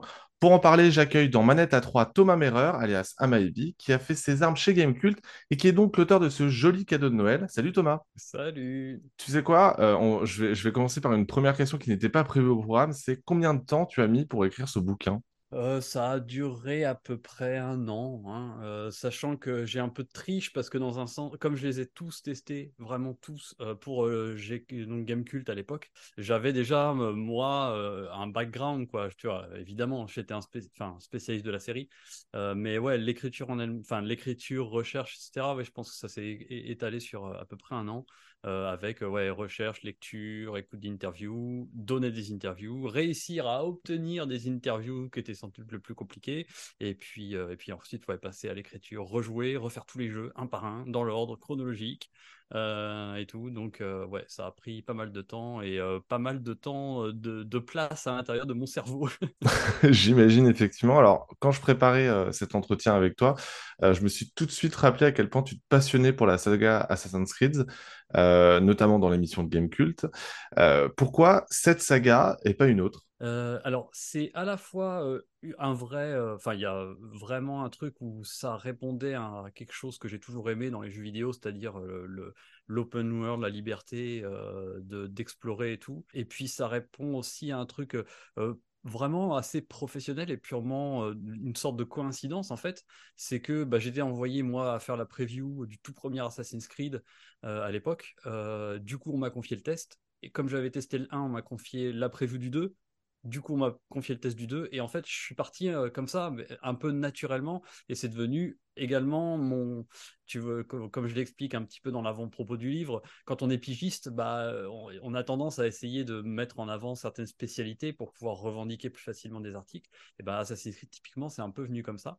Mais, mais c'est, mais c'est une série qui me parle parce que voilà, depuis toujours, euh, là, je, je, repense parfois à, de- à des vieux jeux, mais tu vois déjà euh, le tout premier Elder Scrolls, moi je me souviens, il m'avait marqué parce que c'était justement une sorte d'open world, alors tout, tout dégoûtant avec des sprites immondes euh, et tout, et qui faisait appel à l'imagination, mais c'est un jeu qui m'a vachement marqué. Ocarina of Time, pareil, c'est, il y avait ce côté grande aventure. une de mes grosses claques de joueurs, c'est GTA 3 aussi. Vraiment, je suis un gros gros fan d'open world. Et Assassin's Creed, notamment le premier, c'était vraiment une vraie claque à l'époque. Un gros jeu next-gen, une technique complètement hallucinante, et puis et ce centrage sur le héros avec ce gameplay complètement inédit pour l'époque. On s'en souvient pas, mais voilà, centrer un, un jeu en monde ouvert sur son héros avec un héros qui peut se déplacer de cette manière-là dans, le jeu. Aujourd'hui, c'est commun, hein, Ghost of Tsushima, Horizon Forbidden West et, compagnie, mais à l'époque, c'est- c'est vraiment novateur et ça ça m'a touché tout de suite parce que j'aime ce truc-là, m'immerger vraiment dans un monde vaste et explorer et découvrir ça en toute liberté, quoi. Tu le disais il y a quelques instants, tu as beaucoup écrit sur la série au point d'en devenir une sorte d'expert. Est-ce que tu n'avais pas peur que euh, ton sentiment de fan prenne le dessus sur euh, le projet du livre? Bah, pas tant que ça, parce que j'avais surtout à cœur de pas, enfin, de d'enlever ma casquette de testeur de jeux vidéo, en fait, euh, dans le livre. C'est vraiment ce qui m'a guidé. Le côté fan, bah, quitte à écrire sur un truc, autant que tu sois passionné ou intéressé par le sujet, tu vois. Donc, euh, au contraire, je trouve que c'est un vrai moteur. Et, de... et en fait, moi, pendant toutes ces années chez Gamecult, j'étais vraiment dans l'optique du testeur euh, du journaliste un peu bas du front à qui on file euh, voilà, la preview, le test, qui doit mettre une note sur 10, qui doit écrire euh, 20 000 signes euh, ou 18 000 signes dessus, expliquer pourquoi il a aimé, pourquoi il n'a pas aimé, et qui restait sur cette vision très voilà, stricte du truc. J'avais pas, je suivais pas beaucoup les développements, les interviews, etc. J'étais vraiment, quand, t'es pigiste, tu prends les jeux qu'on te donne et t'es vraiment dans le flux de l'actu, tu prends, tu, tu testes, tu testes et euh, t'as pas forcément toujours voilà, le temps de te renseigner sur telle série, etc. Et finalement, en fait, quand je suis arrivé à me dire, on va faire ce, bouquin sur Assassin, et ben en fait, j'avais une sorte de fraîcheur d'aller découvrir plein de trucs que je connaissais ou je connaissais moins, et notamment les coulisses des développements, et rapidement, en, me- en me renseignant, de voir qu'il y avait sur les sites, sur les wikis, sur les interviews, des trucs qui qui coïncidaient pas des trucs euh, qui se contredisaient, tu voyais une interview d'un tel qui contredisait un truc que tu lisais sur Wikipédia, qui contredisait un... Et ça allait pas du tout. Du coup, il y avait un truc qui clochait et euh, ça m'a vraiment poussé à me dire, OK, on va aller chercher les développeurs, on va aller poser des questions. Euh, et donc, moi, étant poussé par ma passion, donc j'étais content de refaire les jeux et de les refaire en plus avec le côté, maintenant je sais ce que c'est Valhalla. Donc je refais Assassin's Creed 1 en- avec Valhalla en tête et c'est fascinant du coup parce que du coup tu fais une sorte de rétro-ingénierie euh, et c'est ce que j'ai essayé de faire dans le bouquin un peu, c'est de montrer comment les gameplays euh, se nourrissent, euh, évoluent et tout. Donc non, je pense que d'avoir cette, attirance de base pour le jeu, au contraire, c'était, un vrai truc qui m'a, qui a poussé ma curiosité euh, et à aller au, contraire plus loin que ma petite vision de testeur euh, à l'époque et d'être vraiment plus dans le côté journaliste et d'enquêter et d'aller vraiment chercher, chercher des trucs et, et essayer d'aller surtout sur les faits et pas juste euh, répéter des rumeurs qu'on voit, etc., etc. Quoi. Je voulais essayer d'aller un peu au cœur des choses et mettre les trucs un peu comme elles ont dû se passer au mieux possible. Justement, dans ton livre, tu parles très peu du scénario. T'en parles évidemment parce que ça fait partie intégrante de la saga, mais euh, tu t'intéresses surtout au gameplay, à la technique.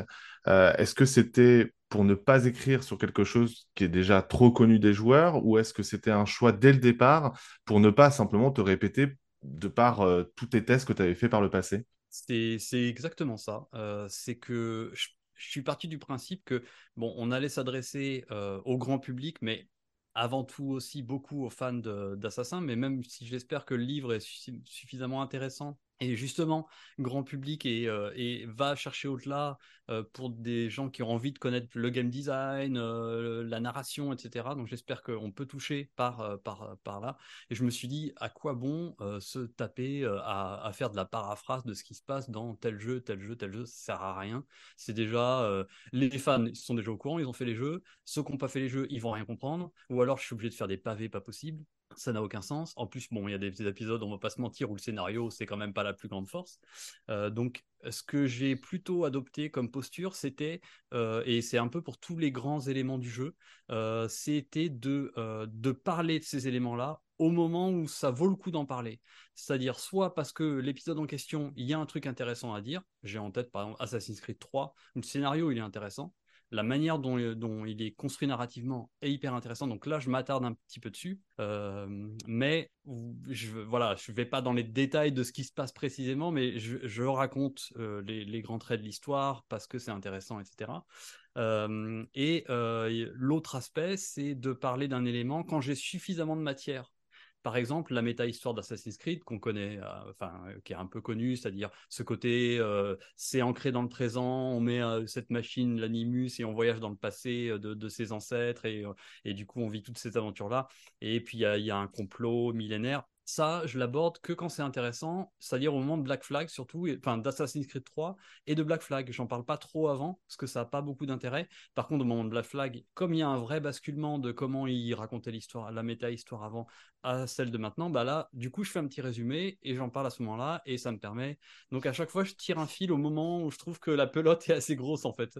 Euh, donc euh, ça m'a permis du coup d'être peut-être plus bah, bah, plus direct sur certains trucs et de pas hum, voilà de pas perdre de temps à raconter des choses qui, ont moins d'intérêt quoi je trouve Assassin's Creed 2 et ses deux spin-offs, euh, forcément, ils ont marqué les esprits. Il y a eu, euh, ça a été, je crois, le tout premier remaster de, de la saga. Euh, bon, un peu raté le remaster à mon goût parce qu'ils avaient un peu trop abusé dans, dans les visages, mais bon, c'est un détail. Euh, mais cela étant, dans ton livre, tu parles effectivement très longuement de la révolution technique qui a été Assassin's Creed 3, euh, et pas seulement euh, par son scénario. Euh, le, pour toi, c'était nécessaire cette évolution du moteur? Ah bah c'était carrément nécessaire euh, et, et je, la trouve impressionnante parce que euh, justement en fait elle est mise en valeur par Révélation à son à son grand dame dans un sens mais euh, Révélation c'est le troisième épisode de cette trilogie là qui tire sur la corde d'un moteur qui commence à être fatigué. On arrive en fin de génération on commence à arriver euh, en milieu de, génération PS3 360 Euh, en face il y a de la concurrence. Et Assassin's Creed 3, lui, arrive avec un moteur tout neuf l'année suivante, en fait. Parce que avec ce jeu, des, euh, studios qui développent en parallèle, des, des mises en chantier qui sont faites, euh, on commence à travailler sur Brotherhood, mais on lance euh, le projet Assassin's Creed 3. Et puis ensuite, il y a Black Flag qui vient vers la fin d'Assassin's Creed 3, qui du coup arrive. Et donc ce rythme annuel, en fait, il est, il est très trompeur, mais il est très surprenant parfois. Et donc là, en l'occurrence, il est hyper surprenant sur Assassin's Creed 3 parce que tu passes de Révélation, qui est quand même très daté technologiquement parlant, et là, boum, on te balance Assassin's Creed 3 l'année suivante, et qui est effectivement une, une évolution euh, majeure du moteur. Faut vraiment revoir à l'époque, quand on compare comment, ne serait-ce que comment court Ezio et comment court Connor, et comment ils font le parcours, c'est ça n'a rien à voir. On a un Ezio qui, euh, sauf son respect, qui est tout raide, parce que je sais qu'il est adoré, euh, qui est tout raide, qui court, euh, qui pivote sur un axe, qui ne peut grimper que verticalement et horizontalement, alors que Connor, lui, c'est hyper organique, c'est fluide, il peut saisir des prises qui sont un peu hors de portée, enfin. Et, et, et, puis techniquement, le bond en termes de niveau de détail, d'effets, etc. Donc ouais, à l'époque, ils ont fait un énorme travail euh, technologique. Et c'est la petite magie d'Ubisoft, ça. C'est voilà, ce va-et-vient des studios qui permet d'un coup, pareil, Black Flag qui arrive l'année après, et bam, on te balance un énorme open world. Tu dis, mais en un an, comment c'est possible? Parce qu'à notre échelle de joueurs, il y a ce petit truc qui joue à chaque fois. C'est comment ils ont fait? Et euh, il y a ce et du coup qui joue pour- sur l'effet de surprise, parfois au détriment de certains jeux quand ils n'ont pas beaucoup de temps de développement, c'est le cas de Révélation, et à l'inverse pour certains jeux qui ont eu beaucoup de temps de développement et qui du coup sont très surprenants quand ils sortent. Justement, euh, Black Flag, tu m'offres une belle transition. Alors, moi, perso, c'est un de mes épisodes préférés, malgré le fait que j'avais détesté la partie euh, navale de Assassin's Creed 3. Je l'ai beaucoup aimé Ah, dans le tiens. 4. Ah, Voilà, je- sais que t'en parles dans beaucoup ton qui ont adoré, euh, qui ont adoré le- les bateaux du 3 et qui justement euh, étaient ravis de, de, de, le- de, leur- de les redécouvrir dans le 4. C'est marrant. Ouais, justement, alors c'est enfin toujours ça qui m'a un peu surpris parce que moi j'ai vraiment je trouvais que le 3 c'était effectivement les prémices euh, de ces batailles navales euh, mais elle elle euh, elle devenait beaucoup plus intéressante dans le 4 parce que bon bah on est un pirate et qu'il y avait un peu cette cette dimension-là. Euh, tu parles aussi du manque d'amplitude offert aux développeurs euh, sur le gameplay avec le quatrième épisode. Parce qu'on rappelle que le 4, on est euh, un pirate, euh, voilà, pour être, de, pour être simple. Mais alors justement, cet épisode, il est censé changer radicalement la manière dont on conçoit l'univers de la saga et son propre personnage. Comment t'expliques qu'Ubisoft ait été aussi rigide sur le gameplay d'Assassin's Creed pendant euh, autant de temps? Bah, c'est ce que je raconte euh, un peu en détail dans le livre, c'est que en fait, euh, euh, Black Flag, c'est une surprise à tout point de vue. Il n'était pas prévu initialement si- dans les plans à long terme de, la marque. Il est venu un peu s'infiltrer parce que Unity avait du retard. Euh, ils avaient en fait Unity en chantier. C'est lui qui aurait dû être l'épisode next-gen qui sort au moment de la, sortie des consoles next-gen. Et quand ils ont réalisé que le chantier technologique était absolument monumental, titanesque, vraiment, c'est euh, hallucinant. Euh, D'ailleurs, euh, il va sortir et encore aujourd'hui, c'est Unity euh, graphiquement, il tient encore la route neuf ans après. Euh, donc c'est vraiment un chantier monumental. Et quand ils ont vu qu'ils avaient ce retard-là et euh, bah, en fait ils ont glissé, euh, ils ont anticipé un peu l'absence d'un Assassin's Creed dans le calendrier pour pousser l'idée qu'il y avait à l'époque qui était de faire un DLC pour Assassin's Creed 3 qui explorerait effectivement les pirates. Euh, et en fait, très rapidement, en imaginant ce DLC, euh, ils se sont rendus compte que bah, il y avait matière à faire un jeu complet. Et c'est peu à peu, voilà, comme je, le raconte beaucoup plus en détail, mais voilà, c'est peu à peu ce qui va devenir euh, Black Flag. Et donc, du coup, c'est Jean Guédon qui se retrouve à la tête de cet épisode en tant que directeur créatif. C'est le premier jeu dont il sera directeur créatif sur Assassin, mais lui, il est là depuis le 1. Euh, il est à l'équipe de marque depuis le 2. Il a été game designer dessus et il a joué un rôle monumental sur toute la saga, un peu en coulisses. Et là, cette fois-ci, c'est son épisode. Et je pense qu'il a, euh, lui, il avait une vision, il me l'a expliqué, il avait vraiment cette vision d'aller vers euh, l'open world avec un grand O et un grand W, quoi, vraiment le grand open world, l'exploration. C'était sa vision à lui. Et euh, il avait cet épisode qui lui donnait cette, cette possibilité-là, mais ils étaient limités par le temps parce qu'ils avaient à peine un an et demi pour le faire en fait. Et du coup, lui, il a dû rationaliser. Euh, donc c'est pas tant une, tu vois, une limite en disant faites pas ça, c'est juste que on n'a pas le temps de tout faire. Donc qu'est-ce qu'on fait? Eh ben, le gameplay au sol, on n'y touche pas, ça sert à rien. Parce qu'il m'a expliqué, hein, euh, son, son game director euh, lui voulait changer les combats, etc. Il dit non, on n'a pas le temps, ce sera pas possible. Si tu changes les combats, ça veut dire qu'on fera pas ci, fera pas ça. On se focus sur créer un open world.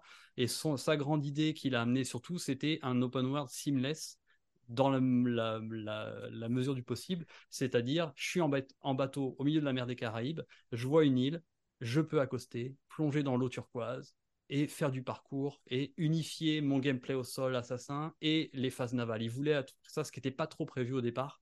Et ça, c'est le truc qu'il a poussé. Ça a été sa plus, son, son, une de ses plus grandes batailles pour obtenir ça dans le jeu. Euh, même si les villes sont à part, elles ont un loading, mais c'est vrai que la, la, zone mer des Caraïbes, euh, elle est quand même très avec beaucoup d'activités au sol, etc. Et c'est ce qu'il a poussé à fond. Donc en fait, c'est une décision de, de créative rationnelle en fait. C'est on pourra pas tout faire, donc euh, limitons. Et ça a super bien marché. On voit le résultat final, tu vois, c'est un de tes épisodes préférés. Et c'est je pense que ça va, ça, ça doit surprendre beaucoup de gens de savoir qu'il a été développé en si peu de temps, mais ça a été fait avec, enfin, c'est il est Jean Guédon, c'est un, enfin vraiment, c'est quelqu'un de vraiment fascinant, qui est très cartésien, qui est hyper organisé, qui surtout anticipe très bien les choses. Il a, il a un petit côté producteur en fait. il est directeur créatif, mais il a ce truc de d'organisation, de, de, prévoir les trucs et, et de bien mener ses équipes et de de mener les bonnes batailles et de choisir les bons trucs à bouger aux bons endroits. Le jeu vidéo, c'est pas un médium qui aime ressasser son passé. Euh, il préfère faire du remaster ou du remake plutôt que de parler éternellement de l'avant. Euh, Comment est-ce que ça s'est passé justement ta relation avec Ubisoft pour l'écriture de cet ouvrage? Est-ce que tu as éprouvé des difficultés? D'autant plus que avec l'affaire d'Ubisoft euh, il y a quelques années maintenant, euh, on sait que les développements de certains jeux en tout cas ont été euh, compliqués, que ce soit à Québec ou, à Montréal. Est-ce que tu as quand même eu à un moment donné bah, des gros murs parce que tout simplement ils ne voulaient pas du tout s'exprimer sur les coulisses du développement de ces jeux-là? Oui, euh, clairement, ça a été assez compliqué euh, euh, parce qu'effectivement, comme tu dis, en fait, général, quand, quand, tu, quand il voit un journaliste arriver, je pense que de base, il s'imagine qu'on vient chercher des trucs sur le crunch, sur le harcèlement, ou alors qu'on vient chercher des trucs à liker pour dire Ah, je sais quel est le setting du prochain assassin. Donc ça a été très compliqué. J'ai eu la chance, en tout cas sur cette première, sur cette première partie, donc sur 2007-2014, donc jusqu'à l'épisode Rogue donc le premier tome, de bah, d'être sur des vieux épisodes, du coup euh, sur des personnes qui, mm, voilà, comme il y a beaucoup de mouvements évidemment dans l'industrie, il y avait beaucoup de gens qui étaient plus chez euh, Ubisoft, donc ça ça a été assez facile. J'ai pu notamment m'entretenir euh, et il a eu la j'allais dire gentillesse, mais c'est vraiment un euphémisme de, de, signer la préface. Patrice Desilets, le directeur créatif des deux premiers, donc j'ai eu la chance de, m'entretenir avec lui. J'ai pu parler avec Sébastien Puel qui a, quitté Ubisoft, qui était producteur exécutif même au niveau de la marque.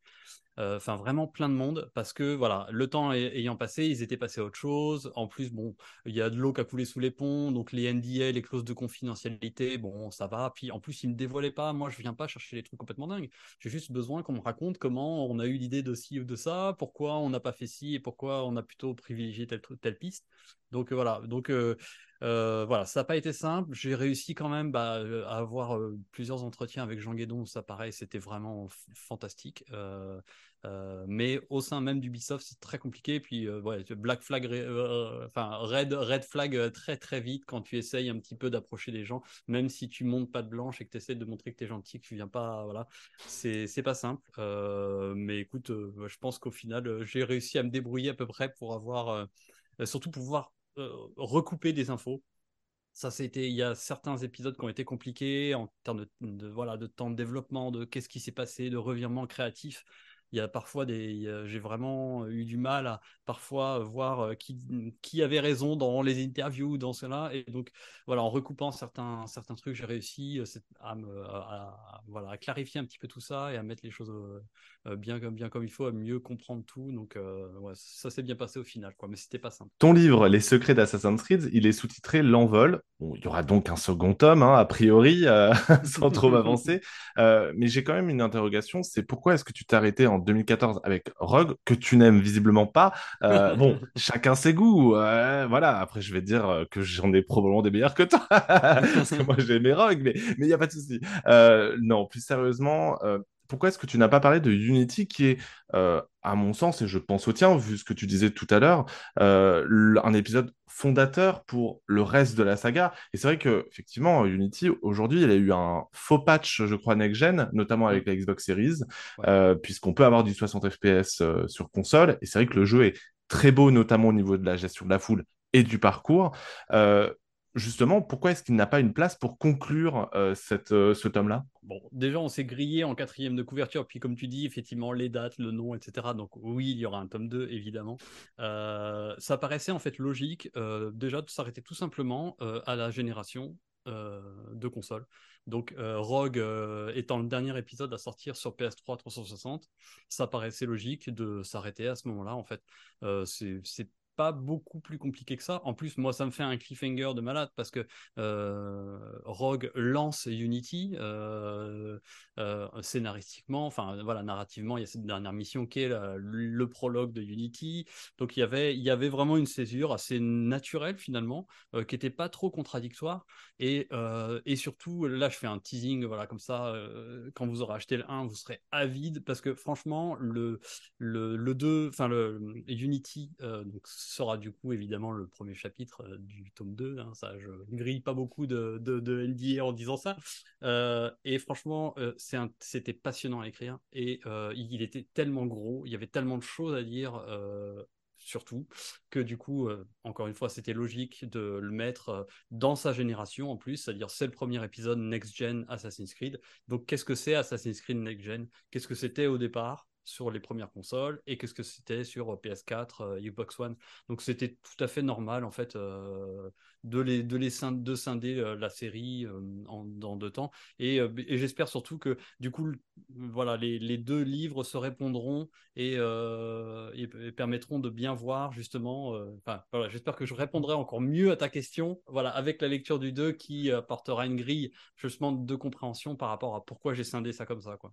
Et il y aura forcément des choses à dire hein, pour Unity avec notamment le traitement des personnages féminins pour aussi Syndicate qui avait aussi fait la polémique malheureusement injustement euh, boudé euh, des joueurs euh, parce qu'il a quand même ses qualités.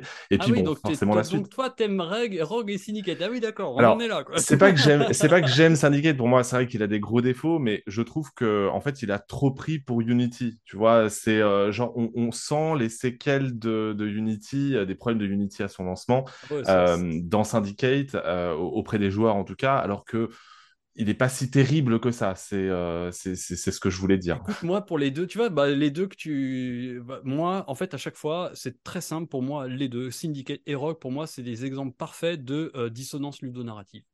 C'est-à-dire que dans les deux jeux, on te fait jouer quelque chose qui n'a rien à voir avec ce qu'on te raconte ou est-ce que, avec ce que tu as envie de vivre quand tu vas jouer à un Assassin's Creed, dans les deux cas pour rester sur Rogue, pour pas anticiper sur Syndicate, euh, juste pour faire une micro parenthèse dessus, c'est que tout simplement, euh, tu joues un, gars qui est assassin à la base, euh, qui finit par trouver que les assassins, c'est tous des, bâtards, qui veulent trop tuer tout le monde, juste pour un oui ou pour un non, juste pour un credo débile, et qui du coup jouent les Templiers qui sont hyper gentils, et qui euh, sont hyper bienveillants, ils sont dépeints tout gentiment dans le jeu. Et résultat, dans le jeu, on te file un lance-grenade, on te dit tu peux buter les, les civils, c'est pas grave, et tu butes tout ce qui, passe sous la main, euh, et tu deviens en fait une sorte de méchant, alors que le jeu te dépeint un truc ultra manichéen, mais dans le sens des Templiers. Donc ça n'a Enfin, au final, ça n'a aucun sens. Et puis, bah, malheureusement, 10 euh, mois pour faire un jeu, euh, bah, euh, ils peuvent pas changer le gameplay, ils peuvent pas adapter. Il aurait fallu faire un gameplay spécial pour les Templiers. Ils reprennent celui des assassins en essayant de faire des twists. Il y a des trucs intelligents parce que Sofia, ils sont hyper malins. C'est Sofia qui avait fait Libération. Ils ont des super bonnes idées, mais jamais de quoi les concrétiser. Euh, et euh, bon, voilà. Du coup, il y a trop de, tu vois, de trucs qui s'accrochent pas. Et je trouve que Syndicate, c'est pareil, il y a des éléments entre, voilà, filer un grappin quand tu viens faire du parcours, ça n'a pas de sens, quoi. Enfin, moi, je suis pas Spider-Man quand je viens faire. Euh, c'est vrai, effectivement. tu, tu parles pas de des épisodes spin-off qui sont sortis notamment sur PSP, sur PS Vita aussi. c'est un choix de ta part? C'est parce qu'il n'apportait pas assez de nouveautés en termes de gameplay, de technique? Alors, Libération est, abordé très rapidement parce que quand je fais le, portrait d'Ubisoft Sofia, au moment justement de Rogue, voilà, très belle transition, merci. donc, ça paraissait logique de présenter rapidement Libération, surtout qu'il y a des trucs qui sont, qui sont, qui sont malins dedans. les costumes d'Aveline, il y avait quelque chose qui aurait pu être creusé à ce moment-là ouais, en fait, on a, enfin, très vite, c'était pour moi normal de rester focus sur les, les épisodes principaux. C'est eux les vrais trucs. J'allais dire canoniques, mais bon, c'est un, un, abus de langage parce que, bah, évidemment, dans Assassin's Creed, tout est canon, hein, bien sûr. Donc, mais c'est les épisodes annuels, les gros, ceux qui qui prennent toute la lumière. Et c'est vrai que je d'aller commencer à fouiller dans des épisodes voilà portables etc ça devenait ça ça hum, commençait à perturber un petit peu trop les choses. Et moi, c'est vrai que, comme tu l'expliquais tout à l'heure, il y a beaucoup d'éléments où j'ai tendance à parler beaucoup des gameplays, du game design. Et donc, ça me paraissait euh, totalement logique de rester du coup sur cette ligne euh, des épisodes AAA de novembre euh, de chaque année. quoi. Tu as testé Mirage pour Numérama il y a quelques jours. Et jeux vidéo magazine aussi. Et jeux de magazine également.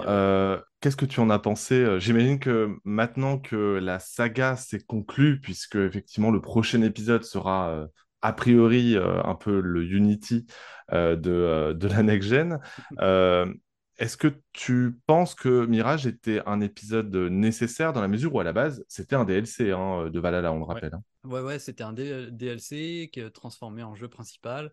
Est-ce qu'il était nécessaire? Bah, écoute, moi, je l'ai pris pour ce qu'il est, c'est-à-dire une sorte de grosse Madeleine de Proust très bien cuisinée, avec un respect de la recette, mais, avec, euh, mais fait avec la modernité actuelle. C'est-à-dire, on va jouer, enfin, ils ont joué, ils ont adoré Assassin's Creed 1, Assassin's Creed 2. En fait, il est un peu là pour. Euh, euh, c'est une sorte de vision de 2023, des souvenirs qu'on pour fantasmer, qu'on pourrait avoir des premiers épisodes de la série, je trouve. Et puis là, ils ont fait un truc, je pense, totalement assumé, ce côté euh, maxi best-of Assassin's Creed où on fait revenir des features d'avant, euh, on te met une sarbacane, on te fait euh, faire du pickpocket, on te remet l'infiltration sociale, épier les conversations. Il y a vraiment, voilà, on te remet tous ces trucs-là au sein d'un seul et même épisode, court, super, ça génial. La ville est incroyable. Elle, elle rappelle Jérusalem, Damas, Constantinople, mais elle a vraiment sa personnalité. Euh, il y a des clins d'œil à Origins avec ses déserts. Il y a des clins d'œil à tous les épisodes. Euh, il est très, en termes de gameplay, de game design, il fait beaucoup penser à Unity par exemple, parce qu'il a lui aussi des petits aspects RPG mais en light. Et euh, moi, je le prends vraiment pour ce qu'il est, c'est-à-dire, je crois d'ailleurs, c'est sur un des écrans quand on des crédits à la fin, c'est il voulait écrire une sorte de lettre d'amour à Assassin's Creed. Et franchement, c'est exactement ça. il s'adresse beaucoup aux fans, mais je pense peut-être aussi à tous ceux qui euh, trouvent que la recette euh, The Witcher, ah là là, depuis Origins, c'est plus Assassin's Creed, bah voilà, bah euh, tentez votre chance parce que du coup, voilà ce que ça peut être Assassin's Creed en 2023. Il est un peu frileux créativement, c'est-à-dire qu'il n'y a pas de vraies nouveautés, il n'y a pas de vrais trucs, on va... mais sa construction est est vraiment intéressante. Et puis, euh, euh, bah, c'est un ancien DLC, donc il était limité créativement, technologiquement également, parce qu'on est sur le moteur d'Origins. Hein. Même si le moteur a très bien vieilli. Hein, le, attention, hein, et la direction artistique de Jean-Luc Sala est incroyable. C'est vraiment, enfin, la, reconstitution de Bagdad et le level design sont, sont vraiment fabuleux. Et euh, donc, il tient très très bien la route. Il y a juste, c'est surtout les PNJ qui font les frais de tout ça, à la fois parce qu'ils sont pas beaux et à la fois parce qu'ils sont animés n'importe comment. Et puis, qu'ils ont parfois des petits trucs d'IA qui sont pas ouf. Hein, euh, les, combats à plusieurs, c'est toujours aussi euh, chelou. Euh, ça court dans tous les sens. Il crie, voilà. Donc il y a ces il, est, un peu, il, accuse un peu le coup sur ces points de vue-là d'un point de vue technologique, mais parce que, bah, évidemment, comme tu disais, c'est Red et Exe qui accaparent tous les soins pour la nouvelle mouture de Enville, pour les next-gen. Donc là, ils sont obligés de composer avec ce qu'ils ont, mais je trouve qu'ils ont fait un super beau travail, euh, euh, soigné, euh, qui, qui, raconte quelque chose d'intéressant. Donc je rappelle, hein, ton test est en lecture sur Numérama et sur Jeudo Magazine. et ton livre, donc Les secrets d'Assassin's Creed, l'envol, il est déjà paru depuis le 7 septembre dernier chez Sœur d'édition. N'hésitez pas à vous le procurer parce que c'est vraiment très intéressant à lire. Même si vous regardez la série de loin, honnêtement, je, je, alors moi je suis un fan, donc forcément forcément, je connaissais certaines anecdotes, mais le but, justement, c'est d'en savoir davantage sur ces anecdotes que l'on connaît déjà, et je trouve que le bouquin fait très bien son job euh, de, ce côté-là. J'espère qu'on se retrouvera pour le tome 2, parce que vraiment, là, je vais prévoir une, séquence d'une heure, parce qu'il y aura tellement de choses à dire, je pense, sur les développements euh, un peu... Euh, un peu douloureux. Je pense que c'est un euphémisme de dire ça, mais et, et, surtout, on va, il y a pas mal de rumeurs. C'est l'épisode où, enfin, c'est le, le, livre, c'est le moment où il y a le plus de rumeurs sur certains épisodes, sur Origin, sur des trucs etc. Et euh, voilà, j'espère pouvoir enfin mettre euh, un peu, voilà, fixer tous ces trucs-là, les faux trailers qu'on voit sur Internet ou les fausses rumeurs qu'il y a pu y avoir, ou à l'inverse, est-ce qu'il y avait des choses vraies et tout. Et ouais, il y a vraiment du lourd, euh, notamment ouais, sur Unity, sur Origins, ouais, et puis ouais, c'était passionnant à écrire. Donc, oui, j'espère qu'on aura l'occasion de discuter, mais ouais, tu doubles ou triples le créneau la prochaine fois. oui, exactement. Est-ce qu'on part... est-ce que ce tome 2 sortira avant le, le, le, jeu de pirate d'Ubisoft qui doit sortir depuis Mathusalem et que j'ai, dont j'ai déjà oublié le nom. J'ai un scoop, je peux, je peux vous annoncer qu'il va sortir avant Beyond Good and Evil 2. Ah oui. Ça, déjà, au moins, c'est bon. Effectivement, on vérifiera ça. Merci en tout cas, Thomas, pour, euh, pour tes réponses. Merci à toi, c'était un plaisir.